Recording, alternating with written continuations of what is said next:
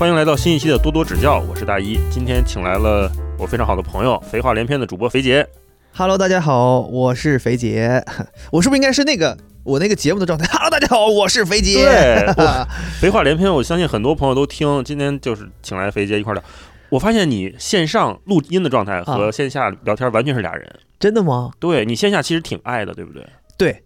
对我线下其实不，尤其是在这个场合不是我特别熟悉的人的时候，我一般在里边不会那种好像很愿意说话，然后我会等大家慢慢熟起来了，我觉得哦，OK OK，这些人是可能大我了解一下大家的尺度，然后我就开始安全。对，因为有的时候我这个人其实是喜欢开玩笑，或者说喜欢活跃气氛的。我怕现场有一些人他不适合这，他不适应这件事儿。我怕万一你一踩过界了，人家不舒服，人就说：“哎，你这个人怎么？”所以反而会让别人觉得说你这个人是不是不爱说话？我好多次啊，嗯，人家说问我是干嘛的，或者怎么怎么样，然后说你不像干这个的，说你有一句话也不说就坐在这儿，对，非常内向。然后我其实不是内向，我只是到了一个新的场合会相对礼貌一些，就是先不要讲话，嗯，这是我自己的习惯嘛。但你其实内心是渴望跟大家互动的吗？还是说你觉得开始那个营业状态会有点累？应该不是不能叫营业状态，我觉得我是喜欢跟大家互动的，就是单纯的是可能从小父母教育，就是你在什么场合得稍微知道一下，你不能说喧宾夺主，或者说你不能在这个场合里过分的彰显自己，所以我一般到了一个场合就会相对安静一些。但是其实我是喜欢对喜欢那个大家非常活跃的那个氛围的，而且我也是希希望能够在这个环境当中帮大家去开心。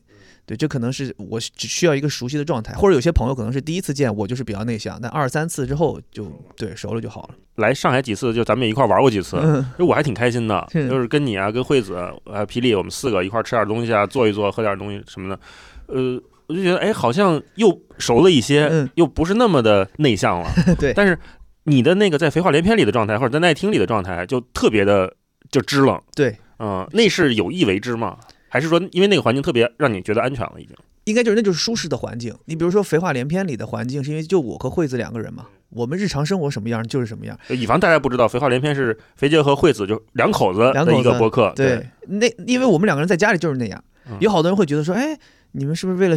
做节目，所以你们两个人就夫妻俩好像很愿意聊天，很愿意讲。其实我们线下就是那样，其实线下就完全不说话，我们都不住在一起，啊，一个礼拜见一次。那你 OK 了，下来眯去吧。呃，录节目啊，今天记得啊，到到到录音棚来啊。嗯对我们俩平常在家里面也是，就是讲话很多。昨天晚上我们还在聊一个事儿，就跟其他一些朋友吃饭的时候，大家在聊，有一些单身的朋友说想要找对象嘛，就他就表达出来他自己是那种觉得好像。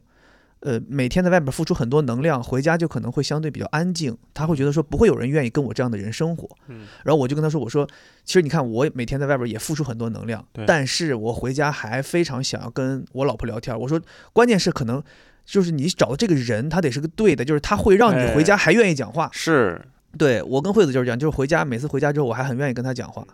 我跟霹雳也是，嗯有的时候可能我我日常，比如说之前还有工作的时候啊，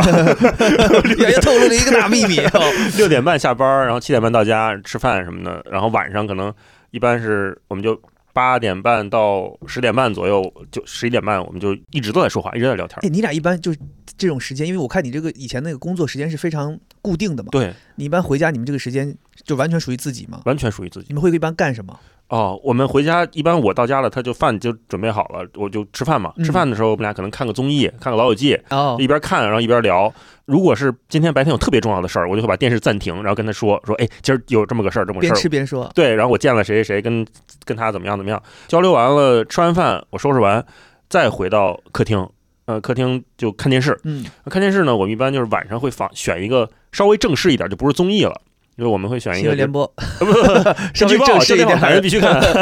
东方时空啊，翻翻看一些往年的一些特辑。是，呃，然后我们就选一个电影。那一般选片儿呢，就是俩人互相挑，哦挑完之后俩得达成共识，说嗯看这个行不行？哦，对对对，哎，选一个片儿，选一个电影，正式的看。啊、那看的时候一般就手机就放边上就不回不回消息什么的。如果是追剧的时候，比如看《漫长季节》啊，什么看《初恋》啊，看《重启人生》什么的，我们俩就追着一块儿看，看特带劲。一般是晚上看到九点半十点左右就准备洗漱，洗漱上床睡觉。上床呢，我看书嘛，然后他看看手机啊，看看书什么的，呃，再聊个半小时一一个小时的，反正就就你说的特别对，我觉得跟霹雳很多时候是有话说不完。对，呃，而且就这是正常的 routine 嘛，回家 routine。如果是比如晚上我有活动出去了，可能九十点钟才到家，呃，回家就没有那个吃饭和看剧的环节了，嗯就洗洗漱漱，可能就上床就睡觉了。睡觉的时候就会发现，我今儿好很多话没说呢，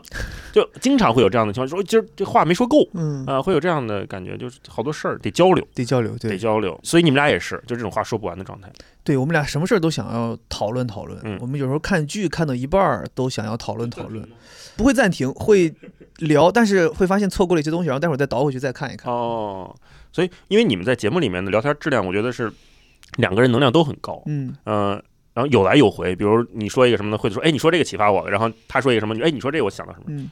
这也是你们平时的聊天日常的也是这样吗？对，其实我们觉得反而日常要比节目里的更让我们自己喜欢。我们两个人经常会有的时候在生活里面爆发出一些感叹，就是这个时间竟然没有东西能把这个对话录下来，就或者说我们刚刚讲过的一段话，我们就会感叹说哇，刚才那段话如果要是能录下来就好了。那这个录下来是你觉得是留给自己做记录，还是说，哎呀，能呈现在节目里让大家听到是更好的哪种？都是，就他会觉得说，就惠子会觉得说，有的时候他会觉得这一个启发，或者说这个我们突然间有的这个洞察，是很希望能分享给大家的。尤其是我们两个人开车的时候，比如说我们开长途，嗯有的时候回。哦，那个开车，对，哈 哈哦，那些开车的不适合上节目。呃开长途的时候，对，开长途有时候回，比如说回绍兴，回他老家的时候，两两个小时，我们就会聊很多事儿。聊很多事儿呢，就有些内容就觉得说，哇，就我们可能会，比如说路上发生一个事儿，我们就会聊聊聊很深，聊成什么社会的一些事情，对，或者说，比如他讲起来关于他朋友的一些什么，无论是。呃，择偶啊，还是工作呀，还是什么事儿，我们就会有一些洞察。然后有的时候聊好了之后，他就最后会感叹说：“哎，刚才那段要是记录下就好。”我们之前尝试过，那个在车上放一个麦克风，放那个两个人都夹着那个小蜜蜂，结果夹上了没话说了，就没话说了，就不敢讲了，很莫名其妙。我们俩也按理讲不应该，你知道是吧？都这么熟了，，对，但是我们当时夹上之后一个小时几乎没说话一。个人一句话没说，对，后来等红绿灯的时候，我说收起来，收起来吧，太太做作了。我们两个人什么也说不出来，是把嗓子夹住了。真的，对，好像是夹在声带上了。那个，那个，那一次让我们觉得就是挺失望的。后来那个麦克风就一直扔在车里，也没有再用过。先往回倒一步，比如说你说，呃，跟惠子俩人特别有话说，我经常也会回想，比如说朋友会问，哎，你们平时怎么会有那么多话说？嗯你们肯定也会问遇到这样的问题，对可能不了解你们亲密关系的朋友会问，怎么那么多话说？那在我回想说，哎，那我每天到底在说什么的时候，好像也就是日常的这些事儿，嗯，好像也没有特别隆重的说，哎，今儿我看了一本书，我一定要跟霹雳分享；说看了一什么剧，一定要讨论说，哎，你觉得这人动机是什么？他好人坏？好像也不太有这样的讨论。就是我俩的没有那么多，没有像你说那种洞察的时刻。嗯，嗯、主要都是很多时候就是废话。对啊、但是俩人很开心。对，所以。我们俩有的时候那个录下来的动机就是说，哎，你看这会儿多多蠢，儿子，哎，这会儿挺可爱的啊，就留下来完全是给自己看的，呃，好像不太习惯于说我们在私下的状态就完全呈现给听众，或者说完全呈现给被被人观看，这样还是有一个在呈现过程当中的那种自我的审视。但是你比如说你跟惠子在做节目，你说做节目和私下好像那种状态都很接近，你是很无缝的就能衔接到这块吗？这跟你之前做 vlog 或者说本身就做过这方面的表达有关吗？我觉得这个最大的原因可能是我读大学的时候不是演话剧嘛，然后那个时候我们就讲究解放天性。对，其实我从小就是一个可能上舞台上的比较多的人，就是从小的时候，比如说因为我爸爸会很希望引导我去做一个演讲这样的一个尝试，他经常会让说你去多做一些，比如在无论在班级还是在学校，或者说社会上有一些东西，你可以去上台讲讲话。就就我参加过演讲比赛，然后我在学校里面经常演讲，那些都是当时被他要求的。但是那些东西就是你不得不承认，就是他潜移默化影响了你，就是你你没有怯场这件事儿，然后你也不怵这些东西。然后到了大学呢，我也因为这个特性，就是被话剧团的朋友看看中了。当时其实我也没有想过去话剧团，你知道进大学大家都想说我们去学生会，本科那个时候就是。因为我在宿舍里边就是特别外放，特别喜欢表演，就有的时候就在咱就是北京人说的那是犯傻逼。然后我当时就是宿舍我下铺，他是一个话剧特长生，表演特长生，对，然后他就说，他说你好像挺适合这个事儿，他说我们正好有个戏缺个人，比我放得开呀、对，他说你愿不愿意 来嗯试一试？我就这么一个机会就去了，去了之后呢，就接触了这个话剧的一个相对比较系统的一个训练。当时那些，因为我们当时学校北师大的那个话剧团，当时同时还承担着北京大学生话剧团的这样的一个职责。哦，那就是水平很高了。对他要代表，因为我们那个话剧团其实很厉害，它叫北国剧社。最早的时候是，呃，黄慧林先老先生他建的团，曹禺和濮存昕都当过我们指导老师，所以相当于那个段位还是蛮高的。那学生们也都是，就是相当于一脉相承下来，他们有很多这个非常专业的这些统一的训练技巧。然后我们就讲究解放天性。我记得我刚开始的时候，我已经觉得我自己够解放的了，然后他们说完全不够。那就是哪个瞬间？比如有什么事儿让你觉得不够解放？他们怎么这么解放？他们就是说说你的解放，你能你能在舞台上做最蠢的事儿，你能做出什么？现在就是说这个舞台给你，哦你现在让在上面让我们看到你最蠢，就是最放开的一面。他们说说，比如说现在说，我现在立刻放首歌，你现在立刻给我跳舞。哦我说我不会跳舞，他说你看不会跳舞就是你的借口。现在就是说哦你现在就让你跳舞，你跳什么都行，我们不管你跳的好坏，我现在就让你跳舞，你嗯可不可以跳舞？然后当时我就说。啊，放去去你妈的，就开始吧！然后我就瞎跳，我完全不会，你知道吗？我还记得那个场面特别尴尬。我们那个排练厅是一一面大镜子，然后所有人都坐在镜子这一侧，就我一个人在这一侧。他们就放了一个歌，有多少人在看？十几个人吧，然后我就开始瞎跳，就是我脑子里能想到的，我在电影里面或者电视剧看过。其实我我现在回想，我当时跳那些应该大概率都是那种九十年代舞厅那些舞步，非常愚蠢。然后跳跳跳跳，跳完之后，那他们就说说你就要以这个状态，每天排练都是这个状态。对，他说因为是这样，当时我就是被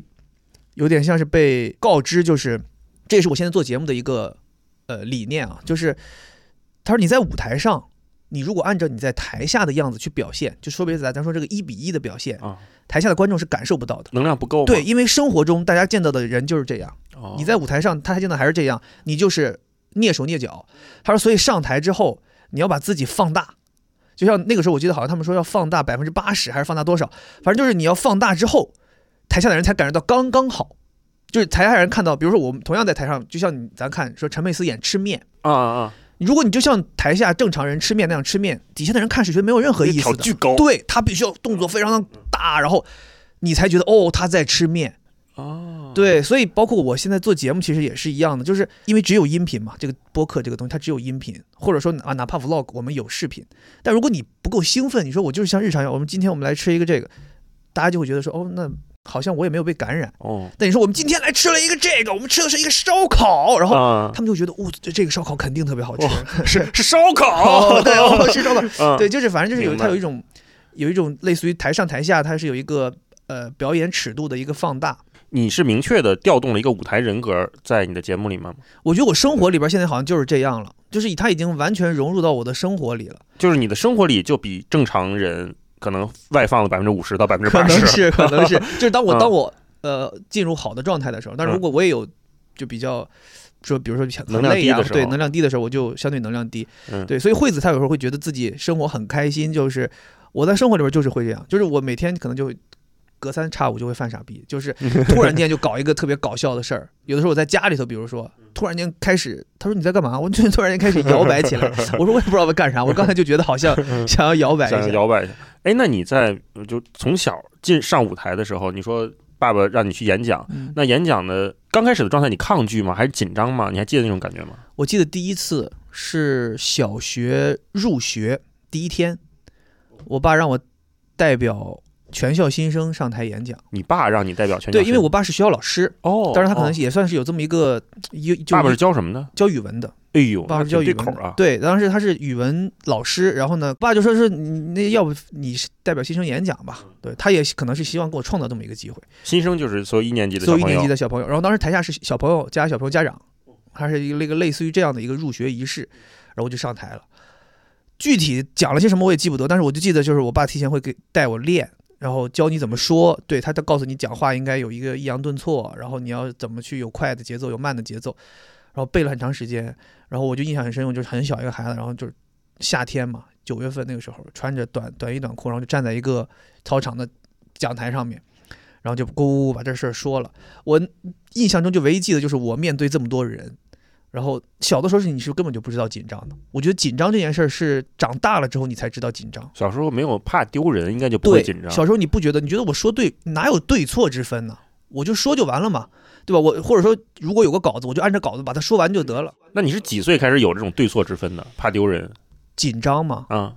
嗯，什么阶段呢？高我觉得高中可能会比较严重吧。哦，你初中都不紧张的？初中，哎，对，讲心里话，初中没有什么机会，小学可能给你展示的机会还蛮多的，对，因为小学可能有课余活动很多。我发现初中的时候，好像大家就是真的是非常关注于学习，没有机会了。但是到了高中呢，既关注学习，但是学生的那个自我表现欲望也会达自我那个人格要出来，了。然后你就也会去想办法展示自己，不管是说参加学校的一些文艺汇演呐、或者说在班里边给大家这个就是像像小丑一样给大家演一下对对，就是你会自发的想去干。对，所以反而是到高中的时候，因为你既有表现欲，又有羞耻心，嗯，然后你那个时候就会发现，我好像做了一些事情非常的像小丑。会在博弈自己。对，会回头想，尤其是像比如说你像现在回头想，你会觉得哦，高中的时候真的做了很多很羞耻的事情。对，但那个时候你又不在意，那个好像你很想表达自己，很想成为同学眼中的焦点，所以你一直是一个享受舞台的人吗？应该算是。可能我在舞台上的那个状态，也是外人看来我比较好的一个状态。就是惠子当时她第一次认识我，也是因为在舞台上。对，你们好像在节目里说过这段。对对，嗯他会很觉得那个时刻的我不一样，所以他一直很支持我去做跟不管是跟舞台啊，还是跟做节目呀相关的事情，因为他可能在他眼中，他会觉得说这个人这个状态是很好欣赏的对，很欣，他很嗯喜欢。而且也是你舒适，你你享受的。我觉得在那个状态里面，我是有点忘我，就是我觉得哎，我很投入，嗯，我觉得就是有点进入心流的那个感觉，我就舒服，我觉得说舒服，然后所以我会非常严格的区分，就是比如说录一个节目，可能录俩小时，录完之后我会马上非常的低落，就是那个那个好的状态浮华散去的感觉。对，就是像那种演唱会，大家结束之后呢，可能唱歌的那个人他就会什么都不说，坐到车里，然后就回酒店了，休息了。对我有的时候也会有这种感觉，但是因为我是正常人的生活嘛，所以可能我有个十分二十分钟我就调整回来了，就恢复正常人的生活了。如果你连开一个万人演唱会、万人播客，哦，不敢 那可想，能得缓个一两天。嗯没有没有遇到过那么大的场面。嗯，就你刚才说那状态，两个让我好奇的，一个是紧张的那个时间段，你好像来的很晚，我其实是很早的。哦，我小学的时候，因为也上舞台，就是我不是拉二胡嘛，嗯就不管是考级，你是面对考官，还是上舞台表演独奏，上什么音乐厅，我都会紧张。呃，我紧张的原因倒不是怕我表现不好让别人瞧不起我，而是怕给家长丢脸。哦，这好多孩子是受是是是，我觉得可能是那种就是打引号的传统意义的好孩子，嗯就是会考虑很多。我甚至会想着，哎呀，我这块要是没考好，我妈得多伤心。这是我产生那个焦虑最大的来源。对对对，嗯、甚至不会不就不会说，哎，同学们怎么看我这个人，我都会排到很后面。那个紧张是从小就有，因为你刚才说，你们在你在录节目的时候，或者你在参加其他活动的时候，你进入那个舞台有心流，很享受，很舒服。呃我喜欢你这个舒服的这个形容。嗯我以前一直想的是，我在舞台上要么紧张，要么忘我，嗯没有那个舒适的状态。那舒适状态是我一直挺想找到的。嗯，有有一些上台的经验，我就会在之前特别紧张，很焦虑。啊，怕哎呀，我要表演不好，或者是我表现不好，嗯会不会人家就瞧不起我？人家会不会以后就不邀请我了？嗯会，不会我在这行就臭了？呃，就会有一个非常灾难性思维。对对对，会有一个很严重的逻辑滑坡，嗯就是哎，我这次没表演好，那以后人家不请我，以然后以以后以后不请我我就没活儿，那没活儿我就越来越完蛋，就一直会这么想。连自己乞讨哪个天桥都想好了，是吧？乞讨拿那个小碗我都准备好了，但是我觉得这样不对，就是不好，嗯，所以还是挺羡慕你那种在舞台上的状态。我觉得可能这个就是我也算是幸运吧，就是读大学的时候获得了这么一个机会。这个跟天生的有关系吗？你觉得跟天生性格有关系吗？可我觉得肯定有，因为我我回头想一想，我这个性格也不是完全说被训练出来的，我觉得可能是基因里边就有，因为我妈就是一个表现力特别强的人。我妈的这一这一边儿啊，就我妈、我三姨，尤其是他俩，表现力特别强。他们就是属于那种，就我有的时候我会说啊，前两年不是出了现了一个脱口秀演员，是一个大连人，可能有些听众朋友能能猜到是谁啊？是一个大连人，他也也火了，是胖胖的吗？对毛豆嘛，啊，对他火了。对对对啊，然后我看完之后呢，我首先非常的开心，我说、啊、终于有我们有老乡了。对老乡也能成为，就是在这个单口喜剧领域也能够有一席之地啊，很开心。但换，但是我经常有的时候出去跟其他朋友说，我说其实你到大连，你大概率抓一个人来，都跟毛豆差不多。我们当地人他就是有这个特性。然后我妈和我三姨就属于很像毛豆这种人性格的。我妈回家讲话就是表现力真的太强了。惠子每次回家听我妈讲话，觉得特别有意思。然后我三姨也是，他们给你描述一个事儿，他们真的能给你，就真的不夸张，就他好像把那个场景直接给你拿回来扔在你当下。对他讲这个事儿就是这样。所以我觉得我可能从小也是，因为他们天天在我耳边这么讲，他们话巨多，他们天天给你讲这些事儿，加东家长西家短，你听多了，然后你就会觉得，OK，好像这样讲确实让人觉得很舒服。然后你讲故事的时候也会学着去这样讲。早期的播客到现在废话连篇，我一直觉得你是那个特别会讲故事的人，这让我很羡慕。我甚至就不知道该怎么去训练这种东西，因为我爸妈不是这样的人。嗯，虽然我是出生在北京，但是我爸妈不是北京人。印象中，我妈是一个很做财务工作，嗯，很严谨，然后对自己的职业有很很强的操守，就是她一有时候会很自豪的跟我说：“妈妈这一辈子没算过，没算错过账，嗯，没有跟这个一些不好的人同流合污过。”正好是财务工作者的至高荣誉。对，而且你想，财务的老师，咱在那单位也都待过嘛，也都是一般偏严肃，对对啊，很按规矩办事的那种，不是表现型的人。数字工作者，对对是的。然后我爸呢是一个工程师，哦，那也是理工男，对，也是严谨。他出去跟人谈判或者是做图纸什么的，嗯，都不是文字表达。那我受他们的影响，是因为就他们爱看书。我好奇，你爸妈都是这种职业。那你当年选择，比如说，不论是做播客还是做表达这个方向，他们有给过你什么建议，或者他们有说过什么话吗？他们没有。我甚至做播客的前两年，我都没敢告诉他我们有我有一个播客哦啊，因为想还好好上班嘛 啊，别搞副业。他们对我这方面没有建议，都是鼓励。哦，那还好。就他们发现我在做播客的时候，这个播客已经有一点有一点影响力了。他们会听说，哎，怎么做了一这个挺好，反正读书嘛。我到现在都没告诉我爸妈我做播客这件事儿。我爸妈不太对这个领域的东西，他没有什么摄取的渠道。他是没兴趣，还是你故意不想让他们听？首先，他们肯定自己接触接触不到的。然后我也没有从来没有告诉过他们我在做什么。就他们基本上对于我的职业一直处于一个非常模糊的状态。对呀，你现在做自由职业嘛？对他们现在知道我做自由职业，那他们能知道你？他们就问你干什么？我说就因为我以前的工作，他们理解为是一个做广告的。然后后来我就说，我说还是做那些事儿。我说只不过是自自己单干了。对他们可能理解就是哦，那你就自己单干，可能你去像一个乙方一样接一些活儿，然后帮人家完成什么这。我跟他们讲，我可能会做一些策划呀，或者做一些什么东西执行啊，就这种事情，就让他们有个大概其了解就行，就没有必要让他们了解那么细。因为我爸妈是那种，尤其我妈。她那种非常希望支持孩子，她就很希望尽全力支持你。我很怕她尽全力支持我，就把节目发到家庭大群里。对，曾经有过，所以 我就不太敢，我就怕他去呃来评论呐，或者说弄什么什么事，我怕给他造成一些影响，或者说我怕他会在意这个东西的好坏，就我不希望把这些压力传递给他。就他大概知道孩子有一个还相对 OK 的工作，能能自己能养活自己，一个模糊的状态就可以了，你知道就行了，放心就行。对，但你不用去关注我到底做了些什么，他们自己开心，去了解他们自己那些事儿。我爸是一个晚基本上不不不上网的人，对他每天就是看书，对他就是我爸和你爸还不一样，我爸是既看还要非要给我分享。我每次回家，我回家待的时间很短，他都要跟我说，最近看了一本什么什么书，真好。我已经看完了，你可以带回去。哇，有点像，有点像。对，他就是这样。然后我每次回家，我爸那个书都摞的巨多。我们家有一个榻榻米的房间，那个房间已经没有办法进人了，就是都是书。对，榻榻米上面铺的全是书。对他就是那种，他老要看，老要看，然后看完他每他每一本书就是看完之后，他有很多批注。所以他为什么他希望你带走？他是说我有很多批注，就这本书已经不仅仅是原本的样子了。对，他又融入了很多我的思考，还要让你带走。脂砚斋批我说我 说谢谢爸爸，我说我回去自己买一本可以。哦，你爸妈知道你叫肥姐吗？就网名？哎，这我还真不知道，他们知不知道？我微信是叫这个名字，所以以前他们应该是知道我叫这个名字。那他们会关注你微博吗？不会，我爸妈都不用这些社交媒体。哦，都不用的。对我妈唯一用的社交媒体就是抖音。哦，我我妈也是看抖音，但是我没有抖音。我有一次刷抖音还刷到我妈账号了，很很奇特，莫名其妙。那你会在这种平台上跟母亲互动吗？关注？不会不会，就当没看见划过去。对对，她她她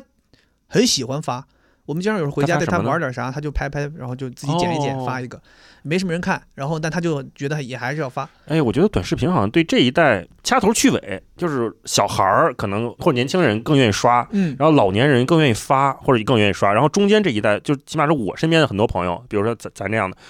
就好像错过了这个媒介一样。对我我反正不太玩得明白。我曾经有一段时间 想想要运想要搞一搞抖音号，我觉得你看我又是一个有意思的人，对吧？我又感觉好像抖在抖音上面我也可以拍点什么，试过几次，发现我的这个有意思和抖音上那个有意思不是一个有意思。对，那抖音上的是什么有意思？抖音我自己的感觉啊，就是你得是让快乐来的很直接，并且非常猛烈，就是你不能够说这个东西出来之后，大家要思考一下才觉得有意思，不行，你必须得是非常直接，哐一下子就砸到你面前，你就哈哈哈笑，然后五秒、十秒、三十秒结束划走。但如果说你这东西有一分、两分钟才出一个笑点的，有些人没耐心看，这最早的时候抖音就是这样。对，所以我觉得它不适合我。我发过几个之后就不再发了。我甚至有一段时间看抖音，我后来才发现我都没有登录，就是一直以一个访客的身份在看抖音。那你看抖音会刷到什么东西吗？主要在看什么吗？哦，我发现抖音对我来讲有一个非常好的特点，就是我现在看视频就只看抖音，原因是抖音它对于我来讲是一个集合了所有视频内容平台形式内容的一个平台。现在是这样，现在我觉得不一样了，就是因为抖音它的用户量太大了。任何人都没有办法放掉抖音，任何品牌、任何个人、任何内容创作者都没有办法舍弃抖音，所以导致你无论在 B 站上面看到的视频，还是在微博上面看到的视频，还是在小红书上面看到的视频，大家都会在抖音上再发一遍。所以这个抖音对于我来讲，它变成了一个我可以在一个平台用一个 app 就可以看到多个平台内容的这样的一个媒介。对，前两天我在抖音上面就刷到了一个很好的一个内容，就是他在介绍春晚小品的发展历程，从最开始第一个小品开始讲到后来讲赵本山、讲赵丽蓉、讲陈佩斯。然后这个视频我看完之后，我觉得特别牛逼，我特别喜欢。我它是个长视频。长视频，哦横版的，我经常在抖音上面看横版的长视频。哦，那就跟 B 站一样。，对，然后我看完之后，我觉得特别厉害。我甚至那天早上起本来要冲咖啡，最后水都烧开了，我都没没管它，我就一直在看那视频，活儿把它看完才开始冲咖啡。昨天我有个朋友就跟我分享，他就跟我说：“哎，我推荐你一个视频，在 B 站上特别牛逼。”他说是讲小品什么编。我说我在抖音上看到了。然后那个时候我就觉得，你看，其实因为抖音这个平台它这个阵地太重要了，所以 B 站的人他也会发过来。那我就没有必要再说我还要跳到 B 站上去看 B 站的视频，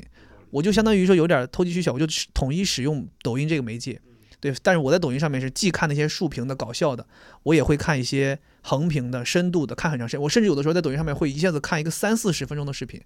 就一直放在那儿看。但是这样的视频在抖音上是不讨喜的，对吗？就像刚刚你说的那个，就是它不是那个数据刺激来的很快。对，数据肯定不好。就是我我有的时候会发现，能让我看下去的视频，有的很多就是那种点赞可能就十几个，他一看就是别的平台的，适合别的平台的视频，但是他在这儿发了，我只是觉得他的内容好，我就那我就该看看，我不会觉得说有很多人刷抖音是那种点赞量不够的就直接刷走不看，觉得肯定没意思。我是还是有点说我是要看看内容是啥，然后决定，因为我看抖音的目的有点像是另外一个目的。我迟迟没有用这个短视频软件的原因，有点一是我之前对它可能有偏见啊，我就觉得它太短的这些东西，就你说那个爆点一个一个的那个，对我来说不是我喜欢的东西。如果是所有的创作者都开始思考，就像你刚才说的，就是哎呀，我好像不是这个类型，所以我不能参与短视频创作。以这个逻辑去思考的话，我觉得这个媒介的引导会有问题。嗯嗯，所以我对他没有那么那么大的信任。然后前两天还是我看 Papi 酱，他跟鲁豫的一个采访，就鲁豫采访他，他说他现在开始想他们那个视频还能不能再做短一点，然后发在抖音上面。然后同时他说他是不让孩子看抖音的，他是他们家不是刚生了小小孩嘛？嗯嗯，我就想，那如果是一个媒介，作为一个父母哈、你会说你小孩儿你现在别看这个，然后我做这个的时候，我会觉得有点割裂。哦对，就如果如果你如此的对这个媒介，不管是不信任、不喜欢、迫不得已、不认可、不尊敬、不习惯，都有可能的情况下，然后你还在做它的时候，但是你要上说孩子，你躲远点，这现在这个这个妈妈爸爸做这东西不适合你。这是我们只是挣钱的一个工具而已。对，那我会觉得你做它那就纯粹是为了营生嗯啊，这是这是一种选择啊，没有对错，就是你只是为了挣钱做这个可以，但是你。没有得到你对这个媒介的信任也好、尊重也好、托付也好，这好像都没有。不像我们看一本书，你看这本书觉得哇，作者写的很认真、很用心，我读它和怎么着的过程当中，我觉得双方是互相彼此尊重的、嗯彼此认可的。或者说看一个，比如你说那个三十三四十分钟的一个梳理的一个什么万字解析的这种视频，嗯对对吧？我觉得挺牛逼的啊，呃可以啊，对啊我做不出来这个，愿意愿意看这样。那这是一个彼此我觉得是一个内容应该健康的，以内容为维度健康增长的互相互相连接的状态。嗯但是短视频给我的感觉就好像是相反的，就很多人是一边看一边产生愧疚感，一边说我我怎么刷了这么久短视频？一看半夜了，嗯，啊，我我很怕我自己也变成那样的状态。我发现可能我看抖音，就拿抖音举例子，我发现我看抖音的心态，不仅仅是一个内容欣赏者的心态，我还有一个以一个内容创作者的心态在看这些东西，可能是一个职业习惯吧。因为你看，我以前再往前倒个三四年，我是做视频的。然后那个时候呢，我既要出镜录，我同时又要兼担任一些拍摄的工作，嗯所以你会天然的去思考这个东西是怎么实现的。有一个人的时候，也有大家合作的时候，但是因为像我们这种是需要全流程，你都要了解它怎么发生的嘛，那我们肯定会要思考这些事情。有很多东西的呈现形式，就是你在视频当中看到，你觉得好像很容易实现的，其实在背后要消耗非常非常大的时间精力，或者说你觉得这个东西好像是有一个很高级的设备帮他完成的，其实现实当中我们可能用的是非常笨的办法，让你觉得这个东西很牛逼。就是我在看短视频的时候，有时候就会想，即便是那些纯粹搞笑的东西，我都会想说，他究竟是不是真的捕捉到了这个瞬间，还是他经历了这个瞬间之后，他重新塑造了这个瞬间？就你你会去想，甚至我有的时候喜欢看一些做菜做饭博主的视频，我想说他这个视频，他这个机他这个镜头是架在哪儿？他为什么在菜板上咣咣咣切菜，这个镜头没有任何摇晃？他是怎么他是怎么架的这个机器？他怎么打的光？他怎么用的是什么样焦段的镜头？你就会天然的去想这些事儿，这都是在肌肉里面就一下就想了。所以我每看一个视频的时候，我都是既有观众的心态，同时又有创作者的心态。所以我在看的时候，我会觉得能收获很多东西。我讲心里话，我是很佩服在抖音上面创作内容的，无论是其他平台内容搬运过来的，让我见识到了这些牛逼的，比如说 B 站的 UP 主也好，或者说其他平台的纪录片的创作者也好，还是单纯专注于抖音拍那些短的搞笑的沙雕视频的，我都觉得厉害。我说你怎么搞到的这些东西，对吧？你怎么想到的这个点子？我会想这些事儿，所以我在看这些视频的时候，我就会觉得它始终对我是有用的。我不觉得大家应该有这种所谓平台高低贵贱，你要在看的时候有羞耻感。有些人觉得说，哎，刷抖音好像显得我很 low，我是不是应该去看是 B 站或者说什么 CCTV，或者说看什么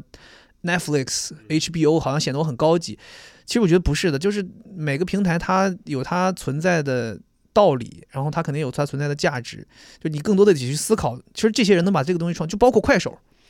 快手上面有很多很厉害的人，嗯，他他们就是跨不了这个平台，那是因为那个平台就是那个风格，那个风格他之所以是那个风格，就是因为那其他人来不了啊，他就能人家能来那个风格，所以有的时候我也是很佩服，就是觉得说看一看，了解了解这个时时代在发生什么，尤其像抖音，抖音这个用户量它这么大，它不是没有道理的呀，对，它很很可怕。我有每天回家小区。发现小区的保安都天天在那儿刷抖音，但肯定是有道理的，他肯定是有些内容是真的能吸引大家。我相信那个内容肯定是有非常好的和厉害的创作者，嗯只是也有一个原因，就是你刚才说的，因为它量太大了，就是我现在再进入它，我的那个筛选成本变得非常高。哎，对对对，嗯，比如说我看到一个搞笑视频，我也会有你啊那那样的心态，比如说我去琢磨它到底是怎么拍的啊，但是肯定没有你做视频那么专业，我会想是怎么做出来的。但是我同时又会想，哎，他是第一个做的吗？不是有哦各种各样的模板？就是对对对，对我之前看有些什么卖车的，就是一下就跟那个跑酷似的跳到车里去了，然后从这儿又翻什么，我说我挺牛的，是挺厉害的。但是我想那好刷两刷两下，发现如果我看这个久了，所有的都是这个在车里跑酷的视频，我会觉得哎怎么回事儿啊？这让我那个筛选成本一下就提高了。我说那那我想找的那个源头是谁？对对对，那我是找不到的，我是不知道的。他也是不鼓励的这个说的确实，嗯这个也是可能抖音现在的一个问题。我记得之前甚至我有看到过有人教你怎么做抖音，他就说他说你不用管，他说你就随便开一个账号，搜一下现在全网最火的是什么，拍三条置顶。他说你就这样拍，拍完之后流量来了，吸引来了，然后你再干你自己该干的事儿。是啊，这个我觉得有点问题。对，包括像现在有前一段时间不是有那个，我关注了一个账号，就是叫暴躁少女，可能有些人也关注了。她就是给她老公做饭，那她的做饭方式非常粗暴，她就是一锅出四个菜、五个菜，或者一锅出，她最多时候一锅出二十几个菜，一锅怎么出啊？就是都在一个锅里，就是一起扔进去，然后最后他同一一个做法出来之后，一个一个拿出来就是不同的菜，他很厉害，反正他很厉害。就是我看那个的时候呢，我觉得他真牛逼。一方面是他的文案很厉害，嗯另一方面呢就是我跟喜欢做饭的朋友聊了，我说这个人他一定是对于厨艺有非常高深的理解，嗯，他才能够在一锅里面把这些菜做出来。他是一锅炒完了之后，它盛出二十个菜，对，它不一定是炒，它 我有点无法理解了他会在。一个锅里面做，比如说他前段时间那个年夜饭，他说在一个大土灶里面做二十个菜，它最下面可能是炖红烧这种做法，可能有很多东西咕噜咕噜都扔进去了，鸡鸭鱼什么都扔进去了，然后上面会盖一个这个蒸锅那个屉，哦，然后它在上面呢可能在蒸海鲜，但他蒸海鲜他又很厉害，他就是蒸蟹、蒸虾，它是一个时间。蒸生蚝它是另一个时间，所以相当于他一定是对于做饭这件事情理解的很透，他才知道我究竟该什么时间点放什么东西，多长时间出，最终最底下那一锅最后出，然后出来是多少个菜，所以我就说他一定是很厉害的。但是呢，这种东西如果你理解他的逻辑之后，你其实很容易就抄走了，就是说可能已经有已经立刻就有人模仿他了，但是最终你说那个赢家会是他吗？都很难讲，很有可能是那个模仿的人。对，所以我这就是我说的那个问题，就是他对创作者来说，他是有很大的风险的，嗯是他不那么友好的，甚至他在某些方面是鼓励其他人就这么迅速跟进的，因为他为了服务更多的用户，更大的什么注册什么这那的。这可能也是抖音的，当然我我不能说它是弊端，我觉得可能是它的一个对创作者不那么友好的事情，就是它是以内容为王的，它不是以它没有跟创作者进行绑定，就是大家看这个内容是谁干都没关系，对，那个账号是谁其实不重对要，不重要。所以你看，发现有很多人看抖音是不会关注这个内容创作者的，他就刷就完了，因为抖音的算法会让你经常刷到这个人，所以你都甚至不用关注他。我记得我的关注列表里面真的没什么人，但是我想看的东西，他永远会知道我想看谁。